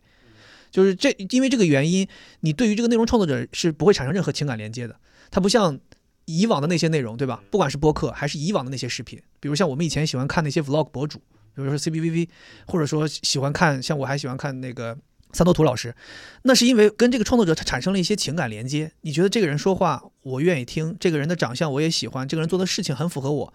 然后同时他内容又好，这是一个加成。现在抖音上是没有这个加成的，你看谁都一样。就是现在这个暴躁少女她也没有出过镜啊，她就是一个锅，一直是一个锅的照片儿。她明明天换一个人叫什么？可能换了个人了已经。安静少男什么，他也一样可以拍这个，他就文案有人写就行了。他们现在那个那个配音，甚至都不是本人的声音，都是什么陈建斌老师的声音，都是孙悟空的声音。就这样，我觉得就是把创作者从内容抽离了。对，就是创作者人格其实很弱化了，对，就是你的形式非常重要，你是一锅出，还是你配一个文案，还是你快速剪辑，对还是你用这些配音？我看多了会，我觉得工业味儿特别浓。所以这也是为什么我自己觉得我自己做不了抖音的原因，嗯就是我觉得我可能更多能吸引别人的是我这个人。对，所以你看抖音，你使用抖音并不是抖音愿意看到的方式，我觉得，就你不是一个典型的普遍意义的，抖音用户，对对对，你只是把它当一个就是归拢好的一个抓取而已，是的，对吧？而且你刚才还说，就是你看，比如你不关注抖音的某个博主，但是你频繁能刷到他，这种猜你喜欢，也会让我觉得不那么牢靠，对，因为他太懂我了。每次，比如有时候我虽然不刷抖音，但是我刷小红书，哦，刷小红书不是一屏四个图嘛，总有一个是我喜欢的，哦，这么厉害，总有一个是我想看的。什么？我最近在看柯南的那个老漫画，我也我也不知道那个博主是谁，嗯，他也他就是一个账号，他会发就是可能柯南就是前十卷、前几十卷，就小时候看的画风还那样的那种漫画的扫描，我就看着特带劲。但是我看着看着，我就发现怎么每次都有，每次都有。我会想，哎呀，那我在这干嘛呢？这种千人千面，就猜的越来越准之后，就是信息茧房嘛，对对吧？那你对这种东西你不介意吗？紧张吗？我应该不能说紧张，应该没有情绪，但是我是意识到这个事情的危害的。我想要去破这件事儿，我真的是有主观的想要去破这件事儿。比如说，我会刻意的强迫自己去看一些，并没有给你，并没有办法给你带来即刻快乐的那些东西，我强迫自己看一会儿，就是看一会儿，你会发现你值不值得看它。比如说，我有的时候想，你比如说你看，首先我一定不是一个军事迷。但是我有的时候强迫自己看一些军事视频，我想说，我了解了解咱们国家这武器。我非常喜欢干一件事儿，我想到了，我非常喜欢干一件事儿，就就比如抖音啊，我非常喜欢干一件事儿，就是我看了这个视频，比如他在讲，像前段时间有人讲那个南昌舰，就是他不是做了一件非常大的事儿，获得了一个时代楷模那个勋章嘛。哦，我当时说，哎，这个事儿很厉害，我得了解了解，这是咱们国家的大事儿啊。然后我看了一下，看了一下之后，这个视频讲了一个大概齐，我想说有没有人能够使从头到尾给我讲清楚，究竟这个南昌舰怎么了？然后我就。现在抖音不都是吗？你点评论，它就会有一个最关键的相关搜索，哦比如说就是什么南昌舰，对吧？什么这个怎么怎么样了？然后你点进去，然后抖音就给你一一堆搜索，然后我会在这个搜索里面找，我认为，比如哪一个是相对官方一点的账号，比如他会发现你会发现，哎，CCTV 做了一个纪录片，然后你点进去可以从头到尾看清楚，包括他对于这个舰载军人的采访，你都能够看清楚。对我就是通过这种方式，我基本上每一个视频都会点进评论搜搜索那个关键词去看一下，究竟有多少人拍了这个东西，其中哪些人拍的是什么，每个人的视角都不一样。包括说昨天像那个我们在聊这个郑钦文，他不是澳网现在打得很好嘛，对进决赛，是然后我就去搜，然后你会发现有很多不同视角的观众的、官方的都有他可能高光时刻呀或者什么，你就都看。我是这种形式，对，就是看一件事儿，我会多去看一些不同的视会把它，当一个搜索引擎用。也是对当一个搜索引擎用，就像有很多人小红书其实也是当一个搜索引擎，哦，对，我是的，搜一些教程啊什么非常的攻略对出境游，对对，我有的时候会自己刻意让自己去。看一些自己可能不那么喜欢的，我我当然我觉得这可能是徒劳啊，就是对在这个大数据面前，你可能也是徒劳，他能够判别出来你究竟是真的喜欢这个还是不喜欢这个。对，我觉得我们现在真的很难骗过算法。对，因为惠子以前他们他在读书的时候，他们做心理学实验啊，他们做心理学实验，他之前毕业的时候那个论文做的是一个眼动实验，哦，然后我是那个时候才知道，就是其实你的视线究竟有没有定格在哪里，这个东西都是特通过机器是可以检测出来的。所以我觉得手机这个摄像头是绝逼能检测出这个东西的。就好比你说那个小红书一页四个，对，你看的是哪个？对你看的是哪个，他一下就知道了。是是，所以你想说，我以为你我这一页四个，你总不能猜出我喜欢哪个？他他妈早猜出来了，哇！他你那个真的是你那个视线聚焦在哪儿，在哪儿停留的时间，对，马上就给你。所以我觉得咱也逃也逃不掉，对，或者说可能我们生活里多换取一些不同的信息摄取的方式呗。你说抖音你可以看，那你可能现在像我现在还在阅读微信公众号，虽然这个媒体形式已经天翻地覆了。，对，但是我还是会去看，我浏览的速度会变得非常快。对我大概知道一些信息，哪些新闻大概知道一下，或者说像有的有一些人他会科普一些东西，我会看看这科普这东西大概齐。对，比如有些人讲一些传统文化的，比如四川的川菜是怎么来的呀什么的，我有时候看到还会再看一看。那你会关注那个账号本身吗？还是你是也是通过算法在看？呃，不是，就是我以前关注过那些哦，关注的列表里面。对他们还在更新，有哪些人？我觉得现在如果还在更新微信公众号的人，我非常佩服他们，所以我会 愿意每天点进去再看一看大家在做什么。如果是个真人还在做的话，那确实还是值得尊敬。对，然后平常还会看一些其他的，甚至我有的时候觉得坐飞机的时候，我甚至就这前两天我出差去西安坐飞机的时候，我本来开始一直在看电视剧，看我一个日本的动漫，然后看了看了之后，我就突然瞟到，我发现我前边的这个座位上面没有杂志，我想说，哎，不是每个座位都应该有本杂志吗？然后我就看旁边两个座位都有，旁边两个座位，我觉得旁边两个座位没人，然后我就把人家那个杂志拿下来，我就开始翻，从头翻到尾，然后我觉得还挺受用的。就是虽然里边是一些非常明显的，你能感觉到是为了做一本杂志而找人投稿写的东西，嗯，但是依然你还能看到有某几篇文章会有某几句话 直击你的心灵。哎呀，这样对我我能理解你说的那个，但是这个效率未免也太低了，就是你风险很大。但你反正也没事儿嘛，你反正在飞机上这个时间也没事儿。你说我除了在那看那个动漫，我也对，就我会觉得说，那我反正也没事儿。我明白了，对，很多时候很多时候我是这个想法。我明白咱俩的区别，就是我可能还偏功利一些。你希望效率至上是吗？对我希望我花的每一分钟都有所收获。所以那天咱们私下聊的时候，就是我也不是一个玩游戏的人。有咱那天聊塞尔达嘛，就是我 我不知道我在这干嘛呢，我哦就以及我不知道我干完这些事儿我能怎么着。所以你喜欢真人快打这种，一场就 KO 结束，有个结果。哎，我小时候真的很爱玩拳皇啊，嗯，嗯，就迅速决个胜负，就九十秒就决决胜负了。嗯，但是那样也会让我有点紧张。我是一个慢节奏的人，嗯，所以我很很喜欢那些慢节奏生活的城市，厦门啊、成都啊，对吧？这些地方我是非常喜欢的。我每我到现在都都朋友一问说，哎，过年想带爸妈出去玩，去哪玩？我说我说我强推广州、厦门、成都。我说这些地方就是吃的又好，时间又感觉很慢、悠闲。对，然后我其实日常生活里，所以在惠子眼中，或者在我家人眼中，包括我爸妈眼中，他们认为我是一个墨迹的人，就是慢，他们觉得你很慢，他们觉得你根本就，你至不至于早上起来出门哦花这么长时间？我早上起来出门，如果是我从起床到出门，就是早上起来就是出门这件事儿，要出去工作，我中间要留一个半小时，干嘛呢？就是我起来之后要。算是吃早饭什么的，是吗？其实也没有什么吃早饭，这个不会很认认真吃早饭。我早上起来就会在厨房冲一杯咖啡，冲完咖啡我就站着喝一点咖啡，然后简单吃几口东西，然后我要洗漱，然后我有可能要挑一挑穿的衣服，对，然后我还要走之前还要拉泡屎，对，然后我都要把这个时间算进去，然后我要确保我可以全都收拾好了，站在那儿，然后我开始，比如说我是叫车也好，还是下楼开车也好，我是没办法说，比如有些人是那种我先把车叫上。刷着牙的时候叫个车吗。，对，我不行，我必须是，我现在叫好车了，比如车还有十五分钟，我就站在那儿等 十五分钟。是一单核进程的。所以我是可能对于时间没有那么较真儿，哦，对对，时间其实没有焦虑感，没有焦虑。但是如果要是说你需要我非常快速，今天非常快，快节奏的过一我天，也可以前提是安排好。对安排好。所以我这个人就是这样，就是如果这事安排不好，比如说咱前段时间提那个说去 Fuji Rock，我就很焦虑，因为我觉得这事儿很不可控。呃，不可控在哪儿？它日期很可很确定啊，就那几天。期可以安排好吗？但啊是我会想到，你看，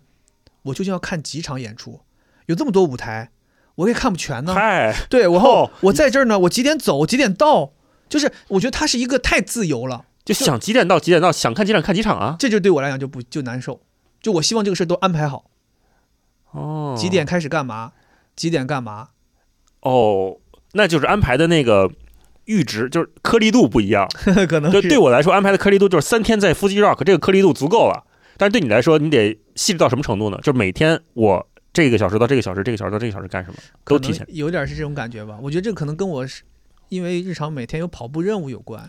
嗯，所以我需要告诉我自己，我今天几几点到几点我是录制，几点到几点是策划，几点到几点我得是放松吃饭，几点到几点我得去跑步，你是个计划性特别强的人，被迫的。其实我也希望松弛一点儿，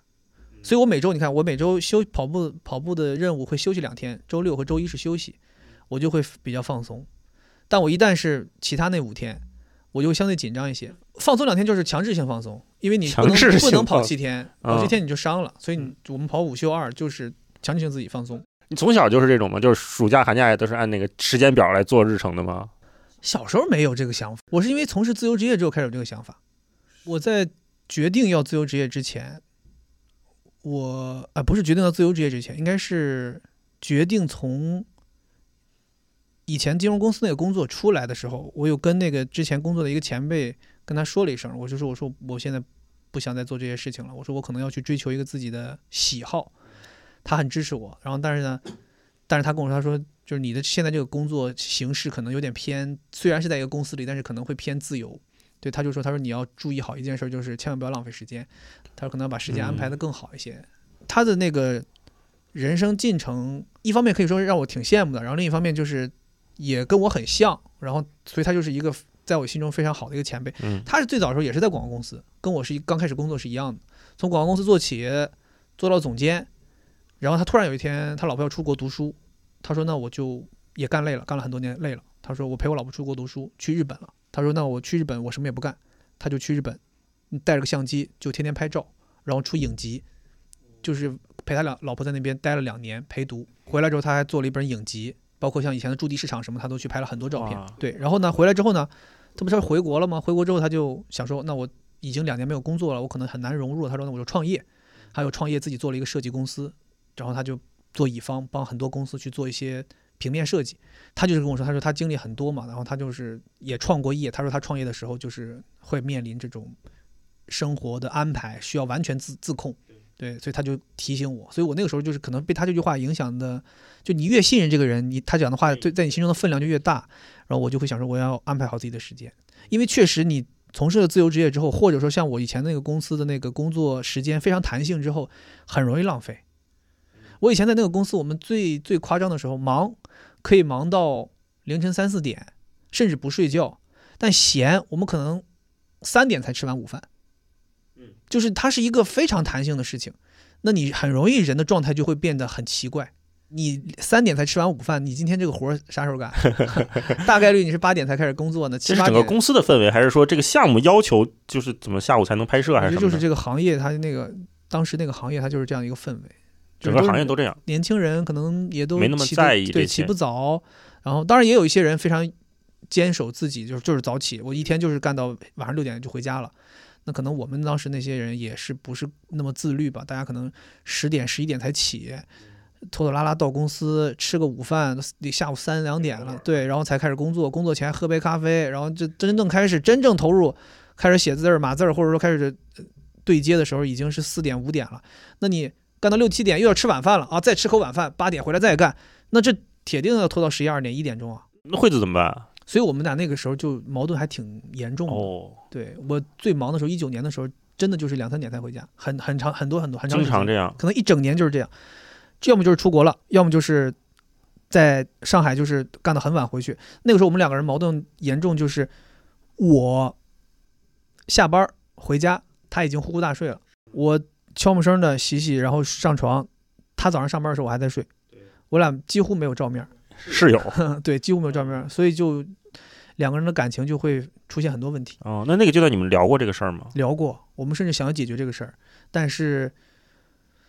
那个时候我可能陷入一个思维，就是我觉得这就是我要劲儿的这一年，因为正是我事业的上升期因，为我换 对，因为我换了一个行业，这个行业跨度太大了，从金融到广告。对，就环跨度太大了。然后你呢，又是完全零零起步，要去从事一个自己新了解的东西，认识一帮新的人，认识一帮新的合作伙伴，甚至认识一帮新的客户。然后我就非常努力，我就很希望能够包包括那个时候，也是这个公司他们刚要成立上海分公司，我也希望说帮老板多做一些事情，能够帮他让上海这个地方稳定下来。所以你我是一个那种你让我干八十分，我必须得干到一百二这种人。对，所以我就非常非常使劲，非常非常使劲，甚至就是有点儿真的是拿公司当自己的来看。你投入那么多，那你自然要花时间。对，但是惠子他他是打工人心态，对，说他不理解你你为什么？对啊，这啊公司又不是你的，人家没承诺你任何东西，你这是干嘛呢？啊，那你比如刚才把你说的这些跟他交流之后，那他是什么反应？我跟他说我的意思就是说，你现在可能看不到什么，但是我这么干下去，我干两年三年，他自然会有回响。嗯，你对是坚信这个？我坚信这个，我在任何时时候都坚信。我包括现在做事情，我也是认为，就是我无论是最开始做播客，我还是我自己拍视频。我二一年其实刚刚自由职业的时候，我没有做播客，我就拍视频。我说我也我肯定不会有广告啊，我也不指望拍视频挣钱。就我我是一直是这个心态，我无论做什么事儿，我从来都不想商业化这件事儿，因为我觉得你根本就没资格想商业化。你他妈刚开始干你就想商业化，如果你是奔着商业化干的，你绝对干不大。我觉得我是有这么一个心态，因为我身边有遇到有一些小红书博主，一千粉丝就开始接广告，两千粉丝就开始接广告，天天都是广告，他永远就是两千粉丝。你天天都是广告，是你现在的观众不是傻子，你做的内容是好是坏，是真心还是恰饭，观众一眼就看出来，所以不存在你能把内容做的天衣无缝。所以我始终认为，就是你就踏踏实实做内容，蛰伏个一年、两年甚至三年，然后你把内容做好，那自然会有人喜欢你。那那个时候你再去谈你自己想要去从事的商业化路线。所以我当时从事自由职业的时候，就是掂了掂了自己积蓄有多少钱，我就跟惠子说：“我说我把这些钱花光，如果没成，我就回去找工作。我就说我给自己一年一年期限合都是这些钱，一年到了没成，我就回去。就你跟惠子说了你的这一套逻辑之后，他是不买账的。他也不是不买账，他认为 OK，他他认为你没有，他是这样，如果你是早上九点就开始工作，干到凌晨三点，他不会有一句话，哦，他认为你没你白天老就是忙，啊，，对，就是量大。现在你是下午三点才工作，你工作到凌晨三点，你就是有问题。你活该。对，他说你明明可以往前统一移一下，你说早上九点干到晚上九点。都这样，那我也得配合大家。我跟他讲啊，我说那你看，我们为什么三点工作，是因为可能比如我们对接客户，那客户他们是十点上班。然后人家客户开会七七八八吃完午饭，人家把 brief 还给我们了，这时候是两点，我们才开始工作。然后他说你放屁，他说那你们是不是还有 还有前一天的 brief，你们是不是不得干呢？啊他说你们其实就是，是后来我他说服我了，就我们确实是自己节奏就是有问题，啊，对因为我们同一个公司里边就有人可以早上八点干到晚上六点，对，为什么就偏偏你们几个不行啊？啊，那那后来呢？你能解决这问题吗？我每一次他跟我吵或者他跟我指出这件事儿，我都会尝试改变一下。但是呢，就是还是那个大氛围在那儿，你改变不了。对，所以现在我们自由职业了之后，我也很感谢，就是很幸很幸运有他这样督促我。我我有的时候跟朋友说，我说我觉得自己太不自律了，我说每天起太晚了，我说我很希望能够早点起，甚至说有一个办公室可以有一个上班的感觉。说现在对，现在，然后朋友就问我说：“你几点起啊？”我说：“我可能九点半、十点这样，就感觉起太晚。”他说：“我操，你这还是晚啊！”啊，他说：“你这还不自律。”他说：“你还天天跑步。”对他说：“我们都起比这晚多了。”就有些其他对，在我看来你也也是一个很自律的人啊。对，但我自己觉得好像还不够。我总觉得好像我应该早上七点起来或者八点起来，然后去把步跑完，然后这一天就什么事儿没有，就专心工作。就我我会有一个自己理想中的最完美的生活安排，但我觉得我达不到。达不到之后，我就觉得没有一百分和八十分，在我眼里就是不是一百分就是零分。因为惠子她老会给我传递这事儿，她说你定九点闹钟你没起，那你还定闹钟有个屁用？把我吵醒了。对对，她说你有什么用呢？她会觉得说你就没执行，你要说到做到。哦，那惠子是一个特别按时间来执行的，他不是，所以我说嘛，他很他很厉害，就是他宽于律律己，严于律人。所以我在他身边，我会觉得幸运，就是有个人督促你，就很像是一个教练。哦，他不用自己去跑，不用自己去跳，但是他能训练，把你训练好。但他就盯着你。嗯，对，包括我每天跑完步之后，他都会问跑怎么样，跑哦，跑成了吗？课完成了吗？我没有压力，但我有点享受这感觉，因为我从小有一个运动员梦想，我很希望我有一个教练。我曾经甚至跟他吵过一次，就我说我天天这么跑步，你能不能强硬一点？能不能督促我一下？我甚至说你能不能骑共享单车在后边拿鞭子抽我，让我跑？他说我不行哎，我说你不行，你必须得。我说你，我说我想减肥，你就得逼我，你就得骂我。我要是今天晚上吃夜宵，你就得骂我。他说我啊，他说也行吧，他说，对。但是现在发现，反而更好的就是他本身就有焦虑，我就让他把他的焦虑传递给我，他的焦虑是什么？他焦虑着我的焦虑。哦哦，对，比如说今天我要去工作，我要早起，这是按理讲应该是我的焦虑，对，但他会变成他的焦虑。他怕你起不他会说：“哎。呦，你明天要早起，你肯定很辛苦，怎么怎么样？”哦，对，然后他就把这个焦虑又传递给我了。就本身我自己是没有这个焦虑的，但当他说出来这个东西的时候，我就会觉得哦，这好像是个事儿了。对，所以我俩这个关系也挺奇妙的，就是多亏有他在这儿督促我。哦，你俩太有意思了。我想起那个冯小刚说一句话，在自传里说：“我习惯在铁腕人物的统治下俯首帖耳，免得自己煞费苦心的寻找真理。是有点这个感觉。对对对对，希望有人能够鞭策自己。”你俩真的很合适。对，因为人很容易自己就放松了。嗯，尤其是当你自由职业的时候，你就很容易觉得，嗯，干不干好像也没什么关系，今天不能干，明天再干呗。就是，但是其实一天没了就是一天没了，这个是很实际的，一天没了就是没了。一年，为什么我发现每每次一到圣诞节过完，大家就开始说，哎呦，这一年又过完了，这一年过真快。我今年就说，我说其实你每年都讲这句话，每年过的时间都是一样的，你只不过是觉得到年底你觉得时间过得快。所以你不要，其实不是真的不是一年过得快，你因为你每年都有这个感叹，你应该想想办法，就在第二年想想办法，别每年到年底都这个感叹。我二三年就没有觉得时间过得快这个感叹。我回头想一想，我感觉每一个月每一个时间我都记得非常清楚，知确确实实的知道自己干了什么，你就不不会觉得这几个月好像什么没干就过了。这种确实感是比上班的时候还明确的吗？明确太多了。我们上班可能现在大概率我。因为我已经离开传统意义的办公室很多年了，是不是现在的人其实每天的生活也是那样，就是没有办法饱和？可能有一些人会忙得非常饱和，有些人他就没有那么饱和。我觉得工作里边也是两极分化很严重的，一个公司里边也一定会有一批人是真的是对巨闲，一批人是巨忙。大家其实生活的这个安排都不是大家心里想的那个节奏。对我觉得现在我可能刚刚能达到，是我可以按照我心里想的节奏去做这个事情了。对，所以工工作的时候，你会非常容易有一段时间，你觉得自己什么都没干，甚至关键是你最厉害的是你什么都不干，也不会有人说你，你就在这里头耗着就行。我忍受不了，我不知道我该干什么，我希望有工作。你没有工作，你就让我休息。但是，所以为什么我后来非常果断的，我就选择了去做另外一个行业？就我觉得这个行业就是我想要的，就是有活我就干，没活我就歇，多干我就多拿，少干我就少拿，非常合理。我不会亏心，我也不会觉得自己白白付出。以前的工作你会觉得，要么觉得亏心，我操，拿这么多工资，我什么都不干，不会明天把我辞了吧？或者说，要么你就是觉得不爽，干这么多，怎么钱还是这样？我跟那个不干的人拿一样多，对。但现在就不会了，现在你就是对付出多少拿拿回多少。那你现在做自由职业，做废话连篇，应该是你最主要的一个内容输出，算是这个吗？算是吧，算投入的时间精力会比较多，嗯，一周一更，一周一更。然后视频现在做的频率 别是别提视频了，视频非常的怎么说吧，惭愧。嗯，我其实二三年我自己的节目那个盘点的时候，我还说了，这是一个很大的遗憾，就是我二三年开年的时候，其实信心满满，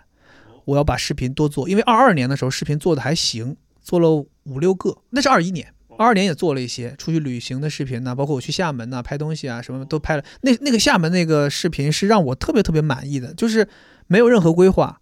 我到了厦门，为了要跟 Alberts 拍一个片，对，当时熊小莫老师带我一起去拍一个片子。到了厦门，我就随机的拍了很多碎片内容，所以最后那个视频我就叫它厦门碎片嘛，就是我回来之后我就把它拼在一起，没有主题串联，就是一些碎片。但我却觉得很轻松，我拍摄也很轻松，剪辑也很轻松，我也没有耽误这这一次行程的工作。这次行程工作其实是非常辛苦的。对，好像你们凌晨就起床是吧？对，三点开始拍，拍到六点钟我们就睡觉了，拍到早上六点我们就回睡觉了，我们就要赶那个日出结束了，然后下午可能大家睡够了之后晚上再拍，它是一个这样的工作节奏。然后我就是趁着就徐小墨和那个苏兆阳他们去干别的事儿的时候，我可能自己回去稍微睡一会儿，然后跑步，然后我再去厦门城市里边走走拍东西。我觉得你看其实很充实。然后我当时想说，你看我二二年拍了五六个视频，我想说我二三年一定要好好弄，我争取每个月都拍一个。上半年也是实现的非常好，四个月还是三个月我就拍了六个视频。然后当时觉得说，哎呀，这是这二三年开年真好，我要坚持下去。结果后面到后半年六月份往后一个视频都没有，一个视频都没做。那怎么了呢？找借肯定，我觉得你要问怎么了，我肯定有借口。你现在要是问我，我肯定能跟你说出借口。比如说，我觉得，哎，我首先又赖给塞尔达了，那塞尔达肯定有问题。哦，对，然后呢，我会觉得说 塞尔达肯定有问题。对，然后那段时期奈听比较忙，奈听大家做亚运会相对比较忙，那可能还有一些我自己的事情，自己的节目也要更新，然后加上我也没有出去过，我总觉得好像我应该到一个新城市，到一个新的环境才有值得拍的东西，必须有新体验才值得拍，就都没干。对，都是很成立的借口，成都很成立啊！你甚至自己都能说服自己。但是我二四年的时候就想说，挑战就在于，当你有这么多合理借口的时候，你是不是能够战胜这些借口，还把这个事儿干了？就我觉得不是说我要为了显得我自己牛逼，是我觉得如果我能在这么多借口下把这事儿干了，我自己会觉得说，我完成了一个挑战，这也是一个挑战，这挺有意思的。我想试试能不能在这个情况下把它完成。那今年募集。之处，你你觉得有哪些挑战吗？挑战就是会影响你做创作，比如说塞尔达，比如说就其他的工作很忙，会有这种吗？今年可能因为二三年年底那个上马的事情对我打击蛮大的哦，受伤了，对，受伤了，然后退赛了，所以会让我在十二三年的十二月份非常冷静的思考了一下，我二四年应该怎么怎么干事情，无论是工作、生活还是跑步，我都好好想了想。所以二四年我其实既没有给自己定什么宏大的目标，我也不觉得有什么大的挑战。我觉得可能就是因为没有定宏大的目标，所以没有什么挑战。我很希望的是把二三年的遗憾弥补弥补，然后把跑步这件事儿我也看淡了。就是我二三年的时候真的就是执念就是要破三，马拉松破三。现在二四年我就是想说，我先跑一个无锡，跑一个三三零，让自己的状态回来，然后再好好准备准备。年终可能五六七月份哪有比赛再跑一个，维持一下状态，然后年底还是去跑上马。至于成绩，我已经没有那么强烈的破三的欲望了。我觉得能够坚持跑下去才是更重要的，不要受伤。对，那工作上的事情，那肯定就是维持二三年的情况，然后增加一些二三年想达成没达成的事儿。所以其实包括昨天有朋友也问我说，二四年你有什么 big plan 这种东西？我没有，我就说我没有，我就是简简单单做点小的事情就行。对，因为我觉得你要是说每年都有很大的目标，这个大目标摆在面前就是一座大山，你还没跨越呢，你就会，因为这个山不是说咱们人登山，你真的到山脚底下你是看不到全貌的嘛。这个想象中的大山，你是永远知道它全貌是什么样的，所以那个百分之百达成的压力，可能在你心中一直都是一件事儿。对，所以我现在就没有给自己制定这些事儿，走一步看一步。如果在走的过程当中出现了大山，那我就愿意在这个路程当中去攀登它。但是我不会给自己设置一个大山，所以你一方面计划性很强，就是你看你比赛训练，然后每天的日程都安排的很好，但同时你又拒绝一个要大的目标。我好像不太喜欢定这种什么，就我比较当下。我现在觉得当下我想做的事儿，比如说我我二四年开年，我觉得我当下最想做的事儿就是把我二三年几乎没有怎么运营的社交媒体发发微博，发发小红书。就是对得起这些关注我的人做的直播，对得起这些关注，因为这些东西我都是二在二三年曾经承诺过大家的，没达成，我要弥补这件事儿，这就是我觉得对我来讲挺大一件事儿，因为我自己幻想，我如果能在这一年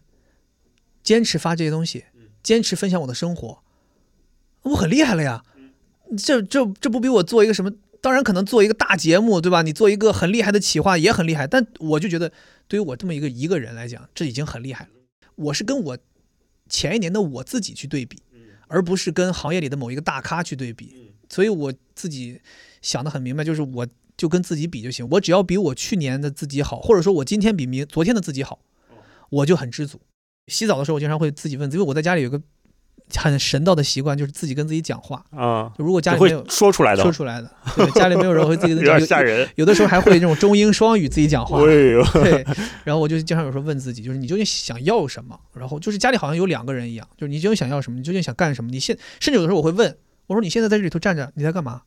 你下一分钟要干嘛？你你接下来一个小时要干嘛？你现在在这站着干什么？为什么在这站着？”嗯，我有时候会陷入这种，我经常有时候如果惠子不在家，我自己在家站着，我也不知道干嘛。我说我干嘛？然后我想说不行不行不行，不能这样，哦，，对，赶紧赶紧干点啥，或者出门，我哪怕出去逛街也行啊。我想说你干点事儿，对，你干点，因为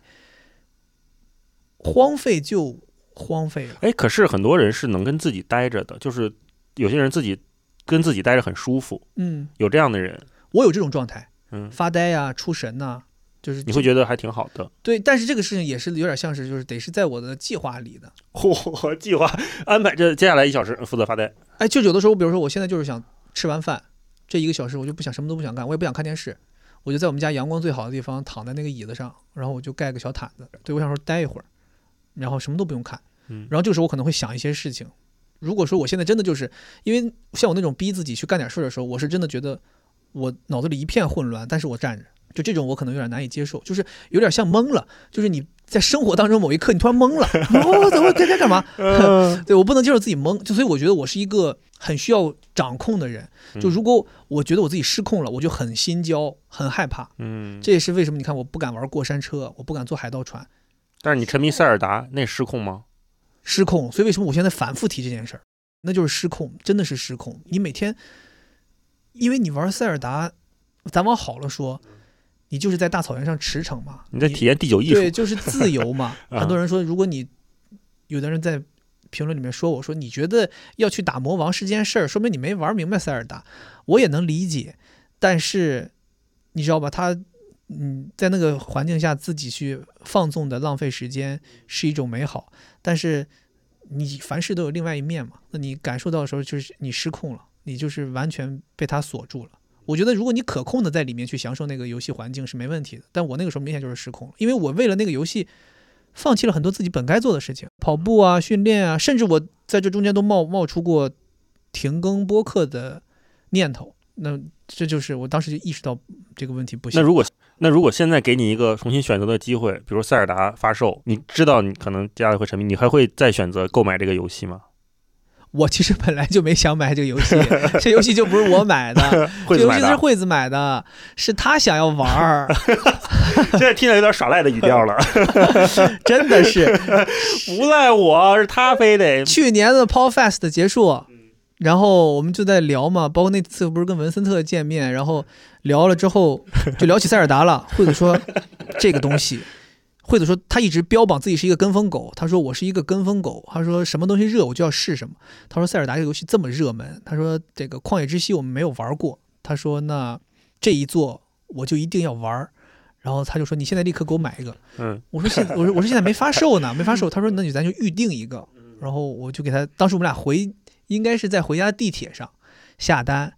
然后他说来了之后我就要给你玩给你看，他说我这尝试一下，然后他玩第一天能玩了两一两三个小时他就 放弃了，嗯，我我心想说这游戏这么贵买的放弃了太可惜了吧，然后当天晚上说我说我捡起来吧，我说我来玩，捡起来吧，哇。这一下子可是 真的你之前是沉迷过游戏吗？从来没有这是你沉迷的第一个游戏，也是唯一一个，是吗？喜欢玩的游戏不止一个，但是沉迷到让我后悔的就只有这一个。沉迷其实不是真正的结果，结果是因为沉迷耽误了一些事情嘛。我因为沉迷塞尔达，我那段时间跟惠子在家里没有交流，我就是打游戏，他在那儿他也不愿意看，他又没电视又被我占着，所以他就说他进屋睡觉了，他说哎进来睡觉了，我说好好好好，答应完了之后三个小时之后才进去，然后对就是嗯他，所以他为什么那个时候他自己就不太高兴，他觉得这个事儿已经严重影响了我们两个人关系，对，包括我们出去旅游，我要带着 Switch 在飞机上要玩，到酒店甚至我都说晚上都不愿意出去，就去旅游你都不愿意出门了，你还要玩儿，然后所以就是这个体验是让我觉得不好的。但是我到现在还是愿意去推荐大家玩塞尔达，但是前提就是你千万不能沉迷到这个程度。我我到现在如果说你让我重新选。我也是希望能够体验这个游戏的，因为讲心里话，体验这个游戏给我带来的一些洗刷的新的东西也是很多。我以前因为我玩游戏本身就很少，包括这种经典之作，你当然是一定要体验一下的。我体验了之后才知道，哦，它确实好。对，尤其是我沉迷到这个程度，我才佩服他。我觉得这游戏确实是厉害。对，但是可能就是得还是得得这个度，就是我可能当时有点太过了，对，太沉迷这个事情。如果再来一次，你可能会控制度，但是还是想玩。但我自己心里知道应该是很难。就是你现在还会想玩这个游戏吗？没，不想了，完全不想了。那那个有有戒断反应吗？没，好像没有。那你是怎么停下来那个沉迷？我应该正好就是玩到一个很挫败的时间点，然后就就顺其自然把它戒断。游戏难度上了还是怎么？难度是一方面，另一方面就是我自己喜欢干那些事儿吧，也都差不多干七八八了。就是我很喜欢把那些什么需要收集的，或者说需要完成的一些支线任务什么都搞定。都搞差不多了，然后我觉得也本身可能已经完成个八成了、九成了，我还剩个大魔王没打，我说就去打个大魔王吧，就去先说打完。我当时想的是打完应该就彻底结束了，就这事儿应该是该干的就差不多都干完了，剩下的就是你自己在里边天天跑，享受这个这个这个世界的这种东西了。然后结果去打大魔王的时候，就是先是找没找到他，找半天没找到，没找到我就挺挫败的，然后我就搜了搜攻略，说他这个人在哪儿，然后后来告诉在一个什么什么坑里，然后我就去了，去了之后呢。门口还有什么守卫，什么什么人马，我第第一个都没打过，我巨挫败。我当时说，我以为我因为你在这之前已经看了很多剧透了，什么教你怎么怎么打魔王，都说很简单。我当时看完之后也是觉得，嗯，脑子里觉得是会了，很简单，没问题。结果到了现场，你连人家门口的保安都没打过，还何况进去打人家那个呢？所以就挺挫败的。挺挫败之后，我就我记得是一天晚上，可能十二点多的时候，我跟惠子说，我说我现在要打魔王，打完我就睡觉。我还邀请他来看。结果可能到一点我还没碰到魔王呢，然后可能我后来就把手柄摔了，我说不玩了吧，就这个东西就到这儿吧，然后我就去睡觉。第二天我就再没打开这个游戏，就再没玩过。那惠子对你的这个停止沉迷是什么态度？他有说嗯，老公做的好，好像也没有，因为我们之前有有就是他已经很严肃的跟我讲过不能沉迷这件事儿，对，所以后来可能大部分我玩的就每天他开始限制我。几个小时是可以的，然后你不能玩超过。但是他上班去出去，你在家。他那时候已经不上班了。哦，在家可以监督你。在家监督我。那说 你现在要工作了，工作完之后你可能玩两个小时，对，然后你工作两个小时之后，你现在就跑步了，对，然后怎么怎么样，他就会那个是有点像是监督，要帮你戒断。对。那你会给惠子有这方面的监督要求这些框架吗？因为你们一块做《废话连篇》嘛。嗯，那在做播客的过程当中，肯定是你过去有有过去有有这方面道怎么做一集播客，你做过很多了。刚开始是想的是你一个人 对为主的，惠子加进来之后发现效果特别好。对，那在这个项目里，就你们家庭这个项目里面，那是不是你的主导性更强一点？我们俩是合作的，就是肯定是合作的，因为就像我在那个博客简介里也说的，就是惠子她跟我能够给这个节目提供的东西是完全不一样的。我觉得我可能能给大家，比如说讲一些有意思的故事呀。然后有一些男性视角的一些洞察呀，那她可能是相对是一个女性视角，这是一方面肯定的。另一方面就是她是一个南方人，就我们俩南北这样的一个视角都不一样，然后包括我们成长环境也不一样，他的看法也不一样。然后加上他这个人，他的性格，他是一个更自我的人，他有很多东西也是洞察不一样的。然后再加上他从事这个行业，他就是一个心理学从一开始就学到现在的这么一个人，对他可能有很多很多的东西。都是发自内心的，完全不一样的看法。对，就这种真实的碰撞，是这个节目大家会觉得有意思的地方，而不是说都是同一类人在跟你讲什么东西，或者是说大家很虚假的准备好的一些观点要输出给你。就我们两个人很多东西，真的就是我俩，因为我俩录节目是完全前面都没有不知道要聊啥，就是你大概率不知道我们今天会聊的细致会到什么程度。我们都是一个非常粗的框架。介绍一下你们俩的这个工作一集的流程是什么样的？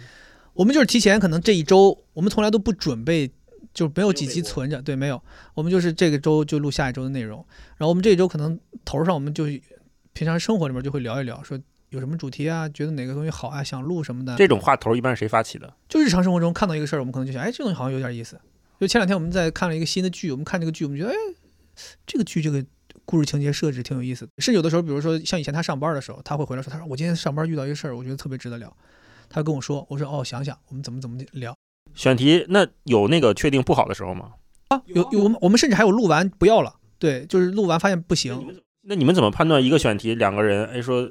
都有的聊，或者是没得聊的时候会否否定这个选题？就先是要看这个选题，我们先提出来之后，我们我们两个人觉得这事儿是个好事儿，我们要想大众有没有共鸣，听众群体有没有共鸣。如果这个事儿我们两个人分来分析去，这事儿只是自嗨。”好像有个事儿，我们想聊，就是聊上岸这件事儿。我们当时好像想聊那个角度，反正就是我们最后觉得说，好像不是所有人都有这个痛点，就是你没有办法框及到那么多人，可能能框一小部分，他框的不大，然后就会导致很多人听起来觉得这事儿跟我没关。所以，所以我们就想说，我们同样还是聊考公这个考试的事儿，当我们把它扩大到考试，就是考试焦虑。我们就可以框住考研的人，可以框住考公的人，甚至可以框住大学生，甚至可以框住有些人面试焦虑，有些人婚前焦虑。对，我们把这个事情就就扩大了。对，就是可能最初的那个想法是一个细小的洞察，但我们得想办法把它扩大一下。对，所以就是对，可能这个例子举的也不是特别恰当，但是我我暂时一时一时对一时想不出来。对我们一般就是这样，就是想好一个观一个洞察，因为一件事情缘起，我们会想，然后就想它适不适合。听众，如果它都适合，然后我们就开始要想说，我们有什么事情可以讲，就是废话连篇还是一个以故事驱导的这样的一个内容形式，不太会说我们就单纯的分享一个观点，即便我们要分享一个观点，我们也是由故事给你展现出这些观点，所以我们会想我们有什么事儿可以辅助来表达我们这个观点，一般在这个时候就要决定，就是如果故事够，我们就录；如果聊着聊发现故事不够，我们就不录了。就我们会想说，那既然这个事情我们都没有那么多故事可以讲，可以分享给大家，你又谈何让大家去理解这件事情呢？可是讲故事就有一个很大的风险，就是你的故事总是有限的。我们的故事肯定是有限的，但是当你在做这个内容的时候，你会发现有很多你觉得它并不是很值得讲的故事，其实对于听众来这个群体，或者对于其他大多数人来讲，它都是有启发的。就可能它并不是我们人生中非常精彩的一个故事。就并不是每个故事都像我那个芸豆包子那么精彩，对，但是有些故事，对，有些故事摔墙上了，有些故事你讲出来之后，大家会觉得说，哦，原来就是你要让更多的人知道，也有人在跟你经历同样的事情，就这个事情就是让大家去知道，就是大家都是普通人，大家都会经历这个时刻，都会经历焦虑，都会经历攀比，都会经历痛苦，都会经历低谷，就是很多事情其实是值得讲的。对，因为我是一个这样的人，我有的时候会觉得说你这故事不够精彩，你不要分享。惠子会说，我觉得有必要。他这个时候他坚持。其实你比如说在我们的大纲上面，你看到短短的几个字讲这故事，你觉得这故事不值一提。但是真的这个录制开始，他讲给我听之后，我就会觉得哇，牛逼，原来是这样。就这个时候就这种迸发的洞察，就为什么就是真实的，就是不是说这个故事已经文字稿写在这儿了，我看完之后我还觉得说，哎，这东西不行。但是录的时候我要说，哎，真牛逼。那就假了，所以我们就是相当于真的是不知道对方这故事细节是什么的。可是你俩已经生活在一起这么多年了，每天有那么多话说，还会有这样的故事让你你们彼此觉得意外惊喜的？肯定有。你比如说像，包括我们之前，哪怕我们两个人对于彼此的感情经历已经很了解了，我们在二二年的时候做那个呃关于我们的爱情那个企划的时候，做了一个多月，那里边讲很多东西，我们两人都不知道。哦，原来你还谈过这个恋爱，原来你还干跟这这个人干过这事儿，对，就是其实也不知道。包括像我说，我小的时候喜欢拿嘴榨西瓜汁，他说他根本想不到，就是你这个东西不会讲呀，你生活当中情侣之间也不会讲这个事儿，就还是因为有一些主题会激发你讲起来，你很多或者不同年龄阶段的一些故事，对方也会觉得更了解你这个人，因为你不然的话，你什么话头会讲起来？我小的时候拿嘴榨西瓜汁这件事儿呢？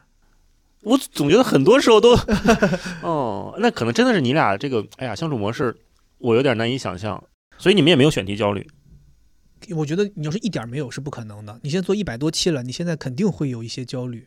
我跟他说了，我说我们现在一定是想选题的难度是要比以前难的，筹备一个好的选题的难度也会比以前难的，所以我们要更认真或者说更主动一些去触发这个事情。就你在生活当中要更多的去尝试去洞察一些事情，去怀着那个好奇心，就是你对很多事情要好奇，你觉得说包括体验。就是你像你说这个故事怎么来的，我们不可能说永远讲二十岁以前的故事，那肯定是讲讲没了。那你现在三十岁之后的故事是不是也在经历啊？你比如说我今天早上起来经历这种打出租车司机闯红灯，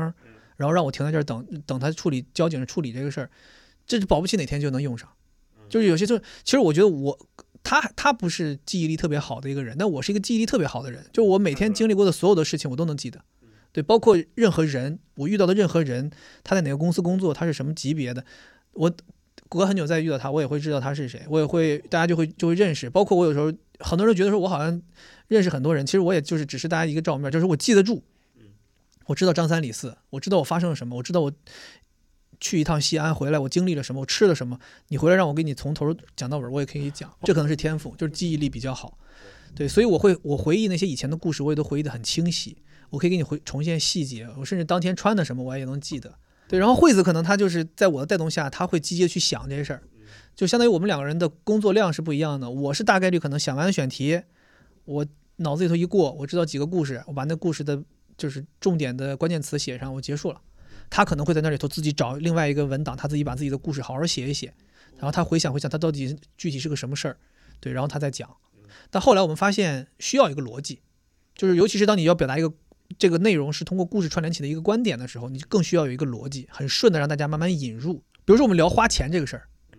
我们聊这个情侣之间怎么花钱，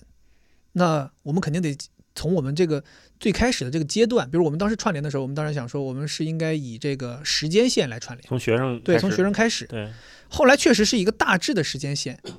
但是其实我们从开始就告诉大家，我们就是 A A，其实相当于这个大逻辑是 A A，我们怎 A 么 AA 语境下的，对嗯。A A 语境下的这样一个东西，然后包括我们聊 A A 聊聊聊聊聊聊到后来夫妻之间财务独立，就其实它都是因为你长期的 A A，最后大家的财务独立，对财务独立其实是一件好事儿，就是大家互相不干涉对方，但同时又在一个口袋里。就是可能这是这是我们最终的一个逻辑落点，然后我们就在这过程当中不断的通过各个时期的故事来佐证这个这个观点，对，就是还是要讲。那还有一种形式就是，比如说我们纯粹讲故事的，比如说我们前两天做的那个年会那个主题，我们纯粹就是讲故事，也没有什么逻辑嘛。那我们就是给大家讲年会的一些奇葩的事情，那我们就会挑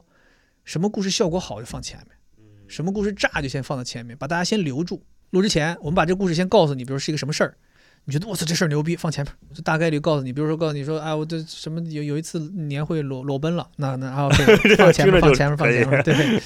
就是 哦，对，会会现在会做这个事儿，而且现在是两个人是互相能看得到一个文档的，嗯，对。那你俩在这样的过程当中，肯定有互相否定的过程，对吧？就他觉得你这个不行，或者你觉得他这个可能需要斟酌的。嗯，那在这样的博弈过程当中，你俩，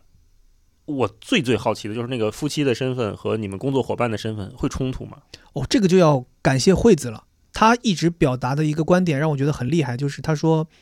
我们俩坐在这个桌子上面录制节目，我们就是伙伴，嗯我这个时候不能以老婆的身份要求你。他说，比如说举个例子啊，我们两个人经常有的时候会录到一半儿，大概率是我对于他讲述的这个事情有点不满意，就我觉得说你讲的这个东西讲的不够好，不够精彩，就我可能会用我自己的能力去要求他，这当然对他很对很不公平，但是可能也是为节目的效果考虑，因为有的时候他可能讲的，我觉得这个事情可以讲得更炸，可以讲的让大家更开心，但他没讲出来，或者他的节奏有问题了，我会教他一下，然后教着教着可能就会陷入一些讨论，比如他会觉得说你为什么要这么要求我，或者怎么怎么样，我们就会暂停了，就开始讨论，然后很激烈，甚至有一点点小争吵。但他就说，他说如果这个时候我完全可以以老婆的身份说，哎，老公你为什么要这样要求我？对你那个一点嘛。他说，但是我不能拿出这个状态。他说我就是要以工作伙伴的身份，他说我该跟你犟，我就得跟你犟，我该听你的，我就得听你的。他说咱们两个人就是这样合作关系，所以我们两个人有的时候真的会为这个事儿吵很久，你就能感觉到这就是公司两个人在吵架。但是他绝对不会说一句说，哎，我不想你吵我了，我们就这么听我的吧。他不会，他会说咱们就把这事儿唠明白。甚至有的时候我们会因为这个事情今天就不录了，已经录了十五分钟我们就停了，不录了，明天再重新来。今天就是事儿没吵明白不是吗？咱就是现在吃饭叫饭，边吃饭边在聊这个事儿。就我们俩工作就是工作，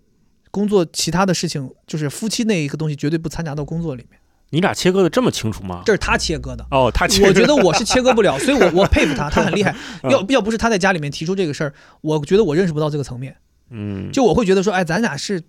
怎么没必要这么硬嘛？就是他说不是，他说如果要是咱不这样弄，就不行。因为他他可能也是幸运吧，他之前有一份工作，有一段时间因为工作的变动导致 CEO 直接带他，嗯他跟那个 CEO 学了很多东西。那个 CEO 就跟他说，他说公司如果你们要做公司，不管大小，或者说合伙人，这公司里只有一个人说了算，永远只有一个人说了算。他说他们以前公司做投资啊，他们说去去去，如果要是给某一个创业企业去投钱，他们会问你们有几个合伙人，这时候坐下三个，他们会说现在有一个问题，你们三个有产生意见分歧，最终拍板是谁？如果这个公司三个人说我们三个人是合作决决定的，这笔钱就不会投给你了。他们就要听到你说谁拍板了，有一个拍板了对，这才是对的，就就得有一个人说了算。然后他他认为我们两个这事儿是我说了算，就我就是可以做内容对，做内容，做播客这事儿我可以说了算，因为他觉得你经验更丰富。但是他如果遇到认为他应该据理力争的事儿，他一定也会跟你据理力争。他也会充分表达。对，其实我关于他坚持这件事情，我也不是说从头开始就非常支持的。我有的时候也觉得说，哎，你这个坚持好像没什么，你没有经验，你没有我有经验。但是有几次我就试了试，就是他的坚持，我就给他保留下来。比如说他认为说这段话我就是要留，我说你这段话讲就是废话，没有用。他说不，我觉得不是废话。他说我有我有我的观点，你帮我留下来，让我剪的时候让他留下来。我那想说也没什么试错成本啊，也无所谓啊，这都是自己节目，错就错了，而且就这么一句话也不影响这两个小时内容。我说那给你留下来，哎，反而你发现评论区很多人说哇这句话给说的真好。启发，对，哦，就久而久之有很多次之后，你就知道说 OK 他的判断是准的，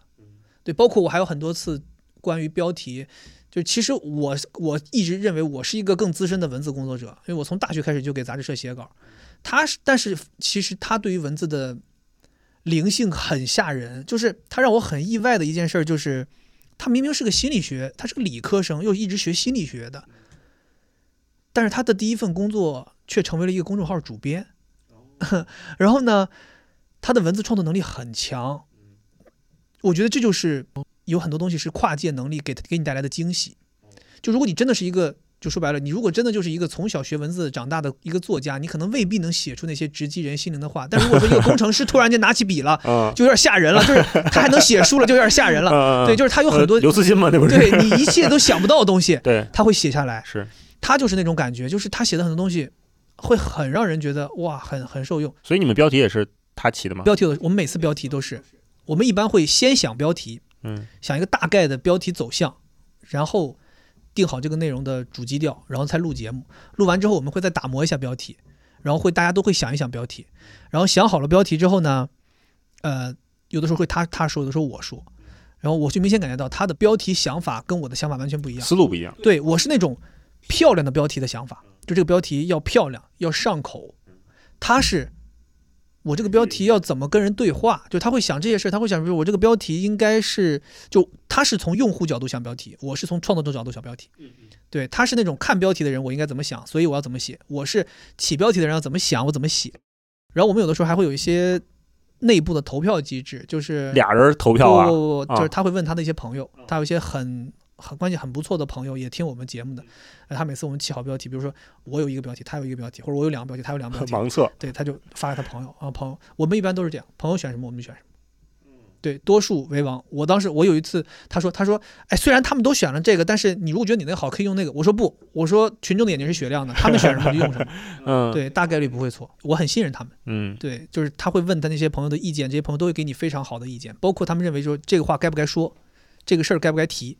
这个内容该不该做。有的时候我们他也会在征集，就你们会征集朋友的意见。我们就其实也不能叫征集吧，因为就那么一两个人，啊我们就问一下就行。问一下对，因为有的时候，比如涉及一些敏感的话题，有的时候他们可能会说，嗯，他们会给出一些非常切实的建议，我们就觉得 OK，那就还是想清楚。对那工作状态和生活里的夫妻状态，那个有一个下班时间吗？就比如刚才你说，你俩录着录着说，哎，再想想，先停止录，叫饭，嗯，然后一边吃饭一边 再讨论一下工作。那什么时候下班呢？所以也不存在上班。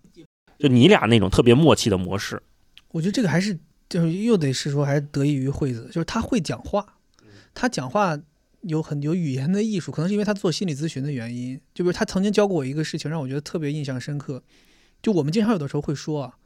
大家一到工作场合会说一句话，很很经常说的就是，哎，我不知道你有没有听懂我的意思啊？就是大家就就会讲这句话嘛。他说其实这句话是非常伤人的。他说你其实暗意就是对方没听不懂你说话。他说其实我们正他说在他们这个行业，他们经常会说，可能我没有讲清楚。就是你要告诉大家是我没有讲清楚，所以你误解了，而不是你没有听懂。我我以前就很很经常喜欢用，就是我哎你不知道你听不听得懂啊，不知道你听不听得懂什么之类的。后来他跟我讲完之后，我觉得哦，确实有道理。所以他在跟我日常说话的时候，不会给我那种好像他要批评我或者他要否定我，就他会从语言的这个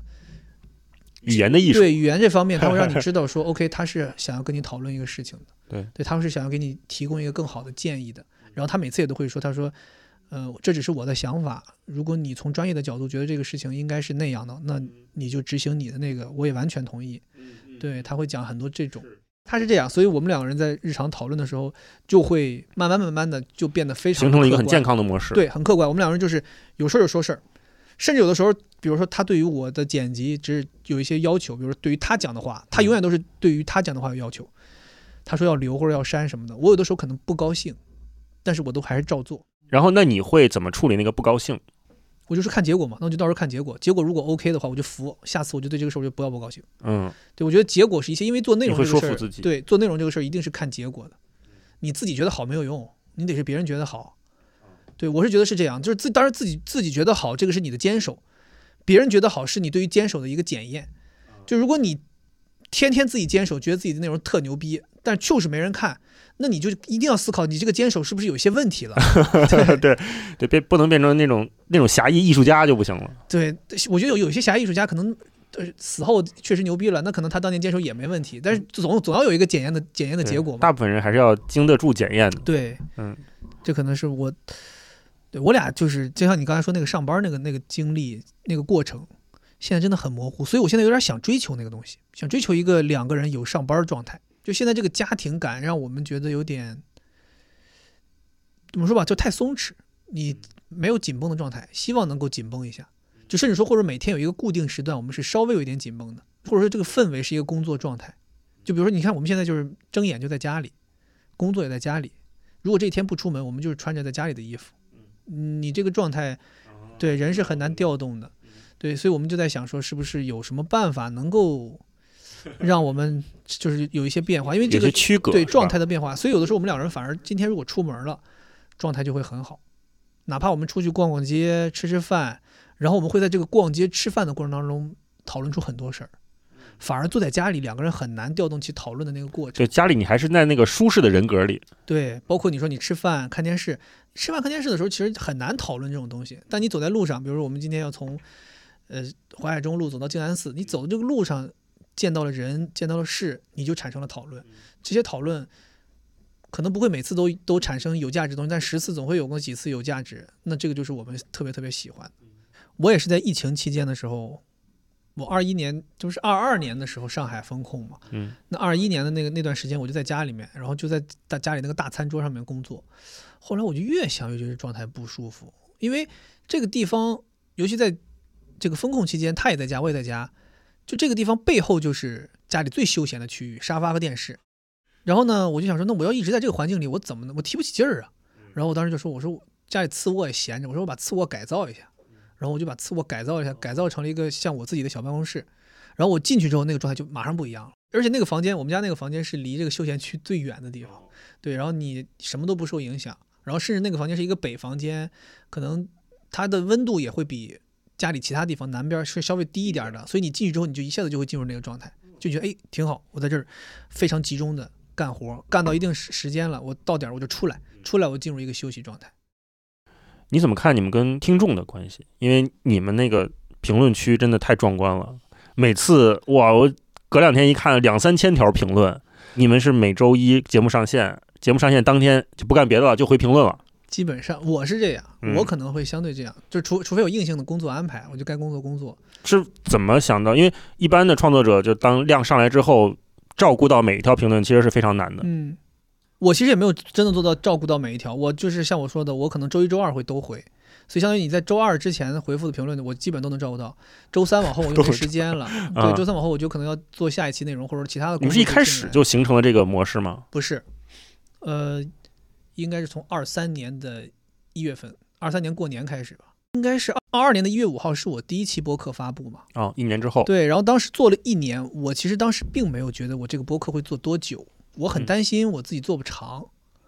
所以我当时也没有什么太多的承诺。然后二二年做完之后呢，反响也不错，有很多朋友就是说希望我能坚持做下去。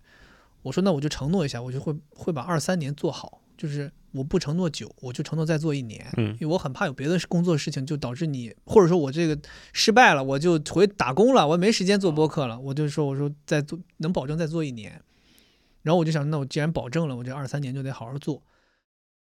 这个你跟惠子有做过决策吗哎老婆咱或者说哎老公，咱评论是不是多回一回？有你们俩有这样的讨论吗？还是怎么怎么做出这个改变的呢？好像都没有这个讨论，就是好像一开始是我先开始回复评论，以前好像连评论也不回复，我记得好像二二年的时候也没咋回复过评论。二四年突然有一天，我就莫名其妙的，大家闲着也无聊，我就开始回复评论。我有时候跟大家聊聊天吧，互动互动，然后就回复评论。回复回复呢，我就发现，好像，就就一可能过年期间没事儿吧，就都给回完了，都回完了，那大家也就互动起来，就真的像聊天一样了，跟听众像聊天一样。哎，我觉得说把博客评论区整成论坛了。对，就大家聊着聊着也挺，因为别人也会给你很多启发。就我真的在评论区里面见到了有一些人分享的故事很奇特，有一些人给你的洞察很奇特，甚至有一些人他的观点跟你完全不一样，他会跟你爆发一些讨论。然后后来慢慢回的多了，我记得可能到了三三四月份吧，我跟惠子就说：“我说我们这个要不就咱俩都给他们回一回吧。”我说反正也没什么事儿。惠子当时还说：“他说那这这都回，这能回不过来？他说要不就是这样吧，就是你回一半，我回一半，就是比如说我从最早的开始回，他从最晚的开始回。”就确保我们两个人都能照顾到一部分。我说你愿意怎么样，你你愿意怎么样，我不管你，但是我肯定是要都想要看一看，就都想要回一回。后来就是也没有什么说定，就自然而然就形成了。对，然后就现在就是形成了这样一个习惯。平均下来一期有个一千两三百评论是差不多的，多的可能到两千。这个量在。其实我们看小宇宙上面也不是一个平均数，这绝对是相当高的评论量了。对，就是大家比较愿意，可能也是因为我们会回，大家就觉得说，哎，我在这里我说话就能得到一个互动的回馈，大家就会愿意来说。包括像我们，因为也是因为精力有限，所以我们没办法说发布的平台都去回嘛。那我又衡量了一下，感可能网易云和喜马拉雅上面评论也不多，能十几条、二十条，那我们也没有精力再去。跳到那边去再弄了，所以我就说，我说那大家统一都在小宇宙，如果说这样互动的话，我们就在这里统一就回复了，也是慢慢可能大家引导大家就过来了，包括像苹果播客有些人他在那个平台上根本就回复不了的，那他就他就也过来了，甚至有些人在那边听，但在这边评论，何必？对，就过来，大家为了聊聊两句，有些人真的有观点，他就想聊两句，或者想表达一下他的看法，然后久而久之，你这个做起来之后就挺好的。我记得应该是我其实从来都没有提。公开的提过，我们会每条都回哦，是吗？对，但是好像是在年底的时候啊，是我们做一百期的时候，对，说了，对，说了这个事儿，嗯，结果这一说呢，就导致那一百期和后边那几期就格外多，多少多少条？大概多的时候三四千，嗯，好像最多的时候有多到过，多到过就是原就没有我们回复的就有三千五百多条吧。没你们回复，就是对来自的留言就三千五，三千五，那你们回完不得七八千条了？好像那个有有一期好像回完之后都六七千条了。我 天哪！对，反正就是太夸张了，就是太太太多了，太多了之后，因为以前我像我们，比如说礼拜一可能差不多是个一两千的评论量是正常的，我记得有一次好像。第一天就是将近四千五千的评论量，反正就是非非常辛苦。然后我当时惠子还说：“你看倒霉了吧你？你自己给自己就非让人让让人来评论，让人家都来评论，你 回不过来了。”我那天真的是很累，我那天就是，但是我还是很很，因为那天的内容其实并没有什么核心的观点输出，就是单纯就是大家过来说：“哎，恭喜你，恭喜你一百期或者怎么怎么样，祝生日快乐的。”对，然后你我还得回回回回回，对，所以，但是他现在又去回回归到正常的量了。现在可能就是一千两三百的样子，就还是很能应付的。我觉得对于我来讲，工作量并没有说你们想象的那么夸张，我是能应付的。而且我我自己愿意做这个事儿。我觉得在跟他们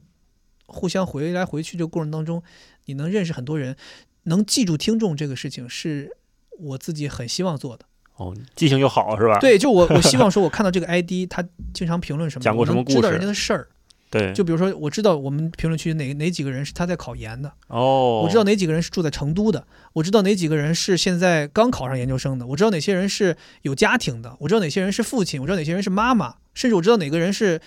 小，就是初中生听众、高中生听众，甚至有些人是妈妈听众，甚至有人是四五十岁听众。你看 ID 时间久了，你都知道，就你这这，我觉得这个是一个很好的过程，就是他们不再是一些没名字的人，或者说统一被你称为粉丝。听众，他们变成了有自己的名字，该叫什么叫什么，然后你都能记得住人家。所以我有的时候会想说，我说大家要是能各个平台的 ID 都统一就好，因为你再跑到小红书，这帮人又可能是同一帮人，但 ID 变了，我不知道你是谁了。我很希望知道你是谁，就你要是都是统一的，咱就真是朋友。我在小红书上也知道你是谁，比如说我在小，因为发的内容不一样嘛。我如果在这边推荐一个吃的，你也知道你是谁，我就会跟你说，哎，前两天你在播客那说什么什么，这家吃的你怎么怎么样，就是这个互动会更好。哦，我是真心希望跟大家能够成为朋友，因为我们真的有一些粘性很强的粉丝，甚至有的时候会给我们寄东西，比如说他去哪儿出差吃了一个很好吃的东西，他就说，哎，你给我个地址，我给你寄两寄两盒。我都是说我要的，我也没有说什么哎别别别客气，我说没问题，我说我你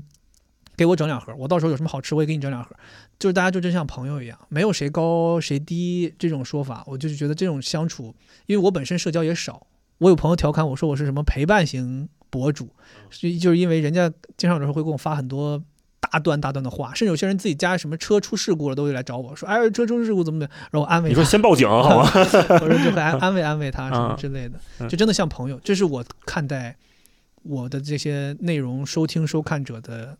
心态。有没有哪些留言或者哪哪几条留言、几次留言让你印象特深刻，对这个朋友产生了明确的印象？我觉得如果说你说哪一条就一下让你对这个人产生印象是不多的，但是有很多人他长期给你评论，就像我在播客里面有一些听众，有一个听众让我印象很深刻，他的他的这个 ID 是一些英文字符，他的一个习惯让我觉得特别舒服，嗯，就是他的所有评论都在他的一条评论下面评论。哦，对他就是感觉，我感觉他可能也是个强迫症，反正他就是让自己的评论非常整齐，所以我每次要回复他，我都是点到他的评论里面看，打动你的心啊，这个真的是。对，啊这是让我印象很深刻。然后还有一些印象深刻，比如说还有我们有听众喜欢，不管他几点来，他都说自己是沙发。哦，，对，然后我说你是自己带着沙发吗？就是你他不管几点来，他都是自己沙发。嗯嗯，对，然后包括像有些人他在考研期间，他每天都会跟你讲他现在起床学习了或者什么的。对，包括有些高中生，他会跟你说现在高考复习压力很大，最近就不能来听了。然后你确实发现高考结束之后，又回来了他会跟。你说，他说我录取通知也下来了，考上信息学校，真然后又回来了。然后以后他就又出经常出现了，然后甚至有的时候会还会跟你说，他说我考上的是军校，可能中间有一段时间不能用手机，又听不了了。然后你就会知道这个人又会消失一段时间，然后过一段时间会说我休假了，我现在回来又拿手机了，哎，你就知道每个人的动向，甚至你会了解每个人的生活。包括我有的时候，我还有一个听众，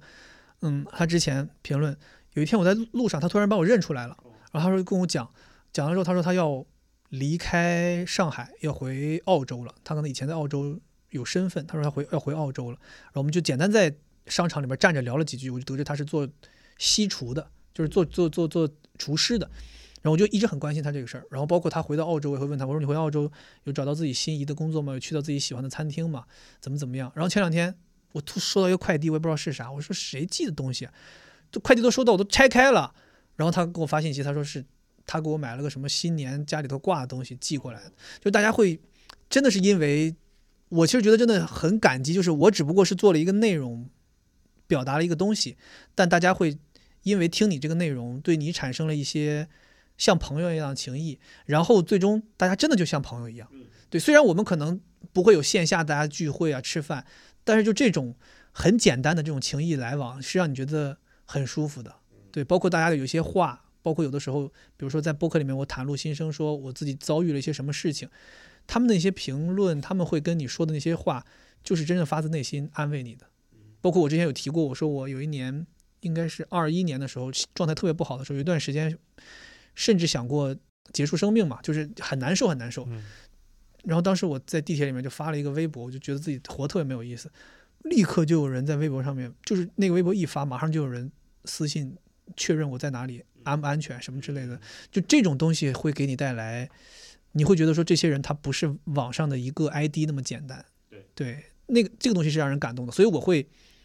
很真心的对待这些互联网上的人。就我觉得，嗯，因为它数量够大，可能是你觉得说有一些人他不是真心的，但是一定是有人是真心的，他真心喜欢你的。但是我也同时也也跟惠子说过，我说咱也不能说觉得爱你的人他就会永远爱你，你也要接受他有一天可能会不喜欢你，都都很正常。但是大家互相喜欢对方的这个这段时光，我们是要认真是对待缘分是要认真对待对的。对，那你怎么看待那些对节目的争议？比如说在评论区对你们观点不认同的，甚至有吵架的，你会拉黑吗？一句稍微有点炫耀的话，就是现在很少了，几乎哦没有了。呃，我觉得可能也是因为评论区太温暖了。我们有段时间自己在分析，就是为什么说现在没有了，以前有。我二二年中间，尤其是我跟惠子做了那个，我们有一期节目叫《强迫症爱上懒癌》的这个事儿嘛，讲你们俩相处江南相处模式的，模式那个那个进来了非常多的人，那个应该是我们节目第一次就是获得这么多人被这么多人知道，被这么多人收听。是。被哪推了吗？是小宇宙上了推荐，哦，对，然后呃，但是也是就是可能这个主题确实太多人想要听了，然后那段时间就是有非常多的针对我或者针对他的一些负面评价，但是这个我我我很能理解，这不是负面评价，其实这就是因为我们在探讨的一件事儿，就是谁的生活方式是什么样子，大家有对立嘛，赞成这个的就会骂那个，赞成那个的就会骂这个，那很正常。但是有些人他言辞非常激烈，对他那个时候呢，你就会觉得说，哎，有点受伤，因为文字是没有语气的，你会脑补一个语气，然后你就会在意这个较真儿，了，较真儿了，难受。他难受吗？惠子啊，有的时候也会，比如说我们最近聊《繁花》这个，就是不是聊《繁花》，就是我们日常分享推荐了《繁花》这电视剧嘛。然后那天可能是因为那段时间一直在看《繁花》，惠子她那个南方口音被启动的次数太多，她在节目里边聊完《繁花》之后，她的口音就有点南方，就是南方味儿就开始暴露了。然后评论区里就有人开始评价她说她口音有问题，怎么怎么样，甚至有人说说这个口音显得这个主播像是就是很呆傻，还像个傻子一样，然后她就很难过。但是这种明显是怎么说？就是他他明显是个不对的事儿。他就觉得说我被误解呀，就是那我都前面有一百多期节目证明我没有口音呢，为什么你在这个时候就非要说抢有口音也不是问题，是没有问题，但是就是他们对于这个口口音的评价会相对显得有点激烈了。对，激烈。哦，对，那你看到这种评评价肯定会难受。那你们怎么怎么处理这种评论呢？就一开始我们看到这些评论的时候，就我先开始的，就我可能受到的这个评价比较多，然后我一开始难接受，那我就自己消化，我也不会说让惠子帮我消化。当然，他看到我难受，他会来安慰我。自己消化之后呢，我就慢慢慢慢开始和解。就是我想说，你如果我经常举一个例子啊，你如果你拍了个视频发给你爹妈看，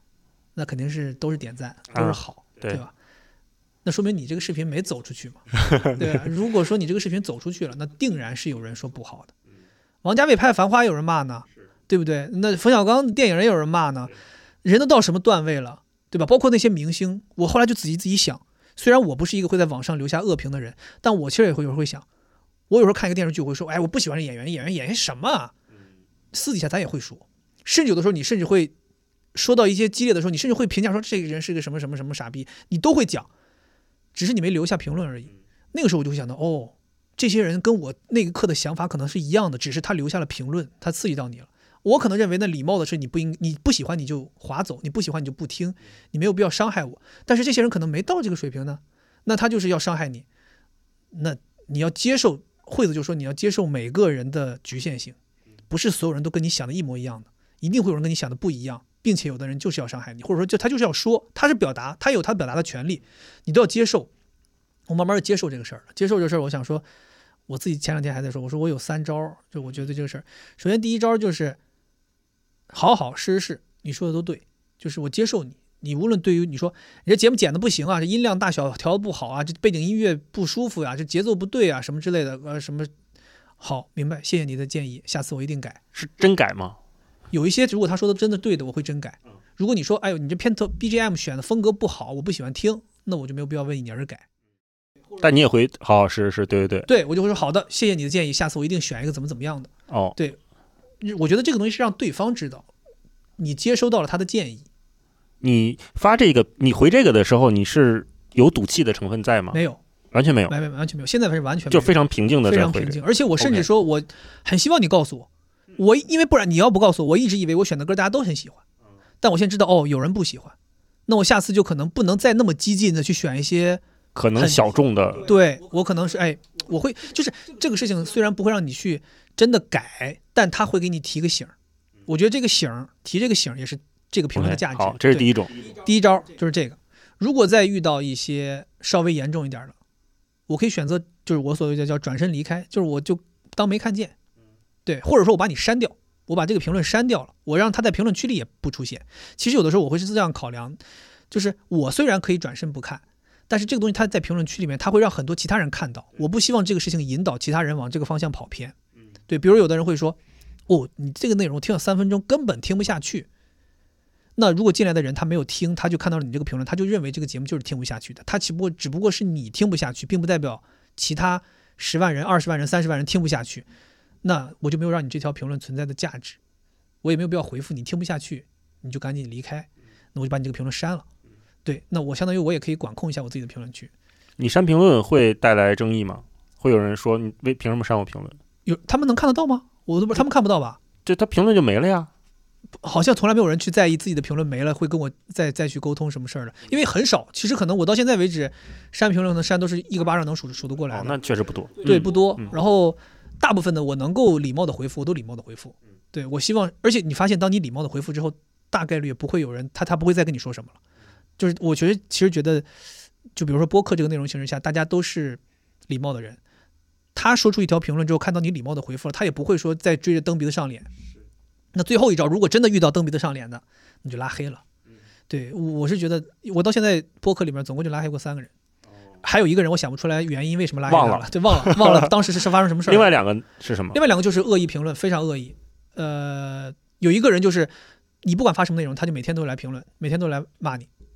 对，可能一开始还好，我开始还还还让他就是待了几，我还甚至还回复他，后来发现不对劲，他每天都回，话都差不多，就每天都来就是说这个话。你一发布他的话，我们就给他我就给他拉黑了。然后还有一个是，就是完全是自己不讲理在这跟我吵。对我也是，我就回了他几句之后把他拉黑了。我在各个平台上，我小红书从来没有拉黑过人，微博拉黑过一个人，博客拉黑过两三个人，就这样。我没有拉我哦，那不多。我认为拉黑就已经是很不体面的了。我觉得大家有什么事儿能够文明解决，文明解决。对，我是希望跟你说明白心意的。就我觉得你之所以不理解我，你之所以会骂我，是因为你没理解我，你没了解我，你只不过通过我说的一句话，或者通过一个小时的节目，你就把我这个人做评价了。我总觉得，如果你现实当中认识我，不会讨厌我的。是我们很很难说当着一个人的面子面儿跟他说我特恨你，我恨疯了你了，对吧？一般我们最多就转身离开嘛。其实你真的在在生活当中遇到一个人，你特恨他，你甚至不会跟他吵，你真的就是转身离开了。对对不对？你所以我是觉得，你为什么要在评论区里边跟人家吵呢？以你们一期一千多、两千多、三千多的评论量来看的话，这个比例已经很低很低了，很低，所以我很感谢我们就是这些评论区氛围。听众朋友们，大家在评论区里边就是就事论事，就是讨论的事情，甚至有很多人他有不同的观点。我记得还有过人有不同的观点，他会说你们这观点我不认同，他发了很多话，他也是是是那种一百小时加的听众，然后我们就表达了说你不认同怎么怎么样没关系，他后来就很少再评论了，我都能接受，就是我是能接他走了，对我是能接受有些人因为你的观点跟我相差太远，即便我已经听了你一百多个小时了，我也依然觉得我们需要有一个时间点分道扬镳了。所以这也是为什么我我会跟混子互相安慰，就是将来一定有一天，现在喜欢你的这批人，他可能不喜欢你了，可能你的总量不会变，比如说永远喜欢你的人都是五万人、十万人，但不是同一批对，他肯定是会换的。对对所以要一定要接受有些人不喜欢你，因为我们也会随着成长阶段，我们也会有人不喜欢了呀。对，就你就慢慢慢觉得这这样我不想看了，那样我不想看了，太正常了。我觉得很多事情就是多想自己是怎么想的，然后你想想你也是普通人，他也是普通人，你就理解他是怎么想的了。也不能都拿圣人思想去要求每一个人，何况你根本也不是圣人啊，你何 何况要求人啊？你想象过《肥话连篇》最后一期是什么吗？不做了。你说这个事儿，我好像还真想过。嗯，不做了这件事儿，我是真想过。在什么时间点想过这个问题呢？我觉得我这个人会有一种，我不知道究竟是我在追求新鲜，还是会有一种，我觉得我我不知道我这个词用的对不对啊？但是我举例子就是我我会陷入一种表演者的没落当中，就我觉得我一件事情做久了，我就没落了，我就开始觉得我没有突破了，我很我很暗淡，我很想要换一个地方继续发光。就我觉得播客如果我做两百期、三百期，我发现我没有办法再给大家带来新鲜了，再给大家带来那种爆炸性的感受了，我就觉得我做的不到位了，我是不是应该不要做这件事情了？就我曾经想过，我想过我是不是再做一百期，我已经拿不出新的东西给你了，我才开始翻旧账了，我开始就是炒饭了，我开始讲一些没有用的东西了，硬要给你东西。那我就不想干这个事儿了。我是不是？因为我觉得这事儿对于你们来讲不负责任。就是，当然可能会有新的人来，他在听。但我想说，那那最早关注我这批人，他是不是觉得你已经黔驴技穷了？你已经山穷水尽了？我想说，我要变一个东西，我换一个东西，对吧？比如说我去演杂技了，那可能你就觉得很新、很新鲜。对，就我有的时候会有这种想法。所以我会不断的督促自己要创新，你要做一些新东西，哪怕是一些非常微小的创新，你哪怕单纯是说我这个聊天环节设置一个新东西玩一玩，比如像惠子最近说喜欢像唱个歌，那你给大家一些神经上的波动，对或者挺好的我对，或者有的时候我说我说我给大家推荐一个什么短视频博主，对吧？也是我描述描述这短视频有多有意思，就是一些简单的变化，我总是对在想这个，但是最后一期，但是我又是一个仪式感很强的人，如果真的说有最后一期，我一定会让你知道这是最后一期，就是我会跟你告别，我会告诉你哦，就我有点抓马，就是有点这个人比较戏剧化，就我很希望说是以一些仪式感的方式结束。对，如果不想干了，我就不干了，我就会告诉大家就是不干了，大家就是知道说这是最后一期，就到到此封了，封底，就是这样。但是至少至少现在我觉得还行，我觉得还没有到那个状态。对，但我也很难讲说，因为不确定性太多，很有可能你最终你觉得你还能干，但是有些客观情况就让你干不了了，那就那就顺其自然接受这个事儿。那个之前杨一还说说，我感觉好像是一个那个时间点，他说我是经手播客平台算是挺多的一个人，这前前后后可能三做过三个播客嘛。对，然后而且这还不是说一个人自己做三个播客，都是三个平台、三个不同主体的播客。对，所以就是各个模式的制制作播客的这个形式也都经历过一些，就确实是投入，可能对这个内容，我觉得可能也是因为这个内容给我带来的正反馈比较多，所以我也愿意在这个内容上面投入一些时间和精力。我觉得这个媒介虽然它发展的没有那么快，不像视频发展那么爆炸，但它的我觉得它的步速还挺适合，就是这一群创作者的。嗯呃，它没有那么迅速的被商业化，没有迅速的进来极大量的用户，然后大家因为这个播客的时长和音频的这个不便于传播性，反而形成了一个像护城河一样的安全区。大家在比如说在你们节目底下，大家会觉得，哎，那都是志同道合的人，大家可以友好的讨论很多事情。那这种感觉在当今的互联网上是很少见的，你很难见在哪个媒介下面能这样。哎，你我你说这个，我有个洞察，想问问你的看嗯法。就你有没有觉得有可能是因为做播客的人，因为最初做播客的那一批人可能都是文化圈的人，嗯，是不是？这也是文化人的一个坚守，就是我没有想那么文化人最后的退路。对那么猛去商业化，就是文嗯化人是不是做这个事？就是包括像咱再说极端一点，早年有不为五斗米折腰这种事儿，那是不是可能这个内容形式恰恰是因为是一些搞文化的人大家最先做起来的，所以他们可能本身也没有，就可能最早的时候他们也没有想过商业化。就比如说像像糖蒜广播他们那个年代，他们可能没有想过这些事儿，他就是单纯想要表达一个平台，有一个表达的平台，大家聊一聊。那慢慢慢慢，虽然现在壮大了。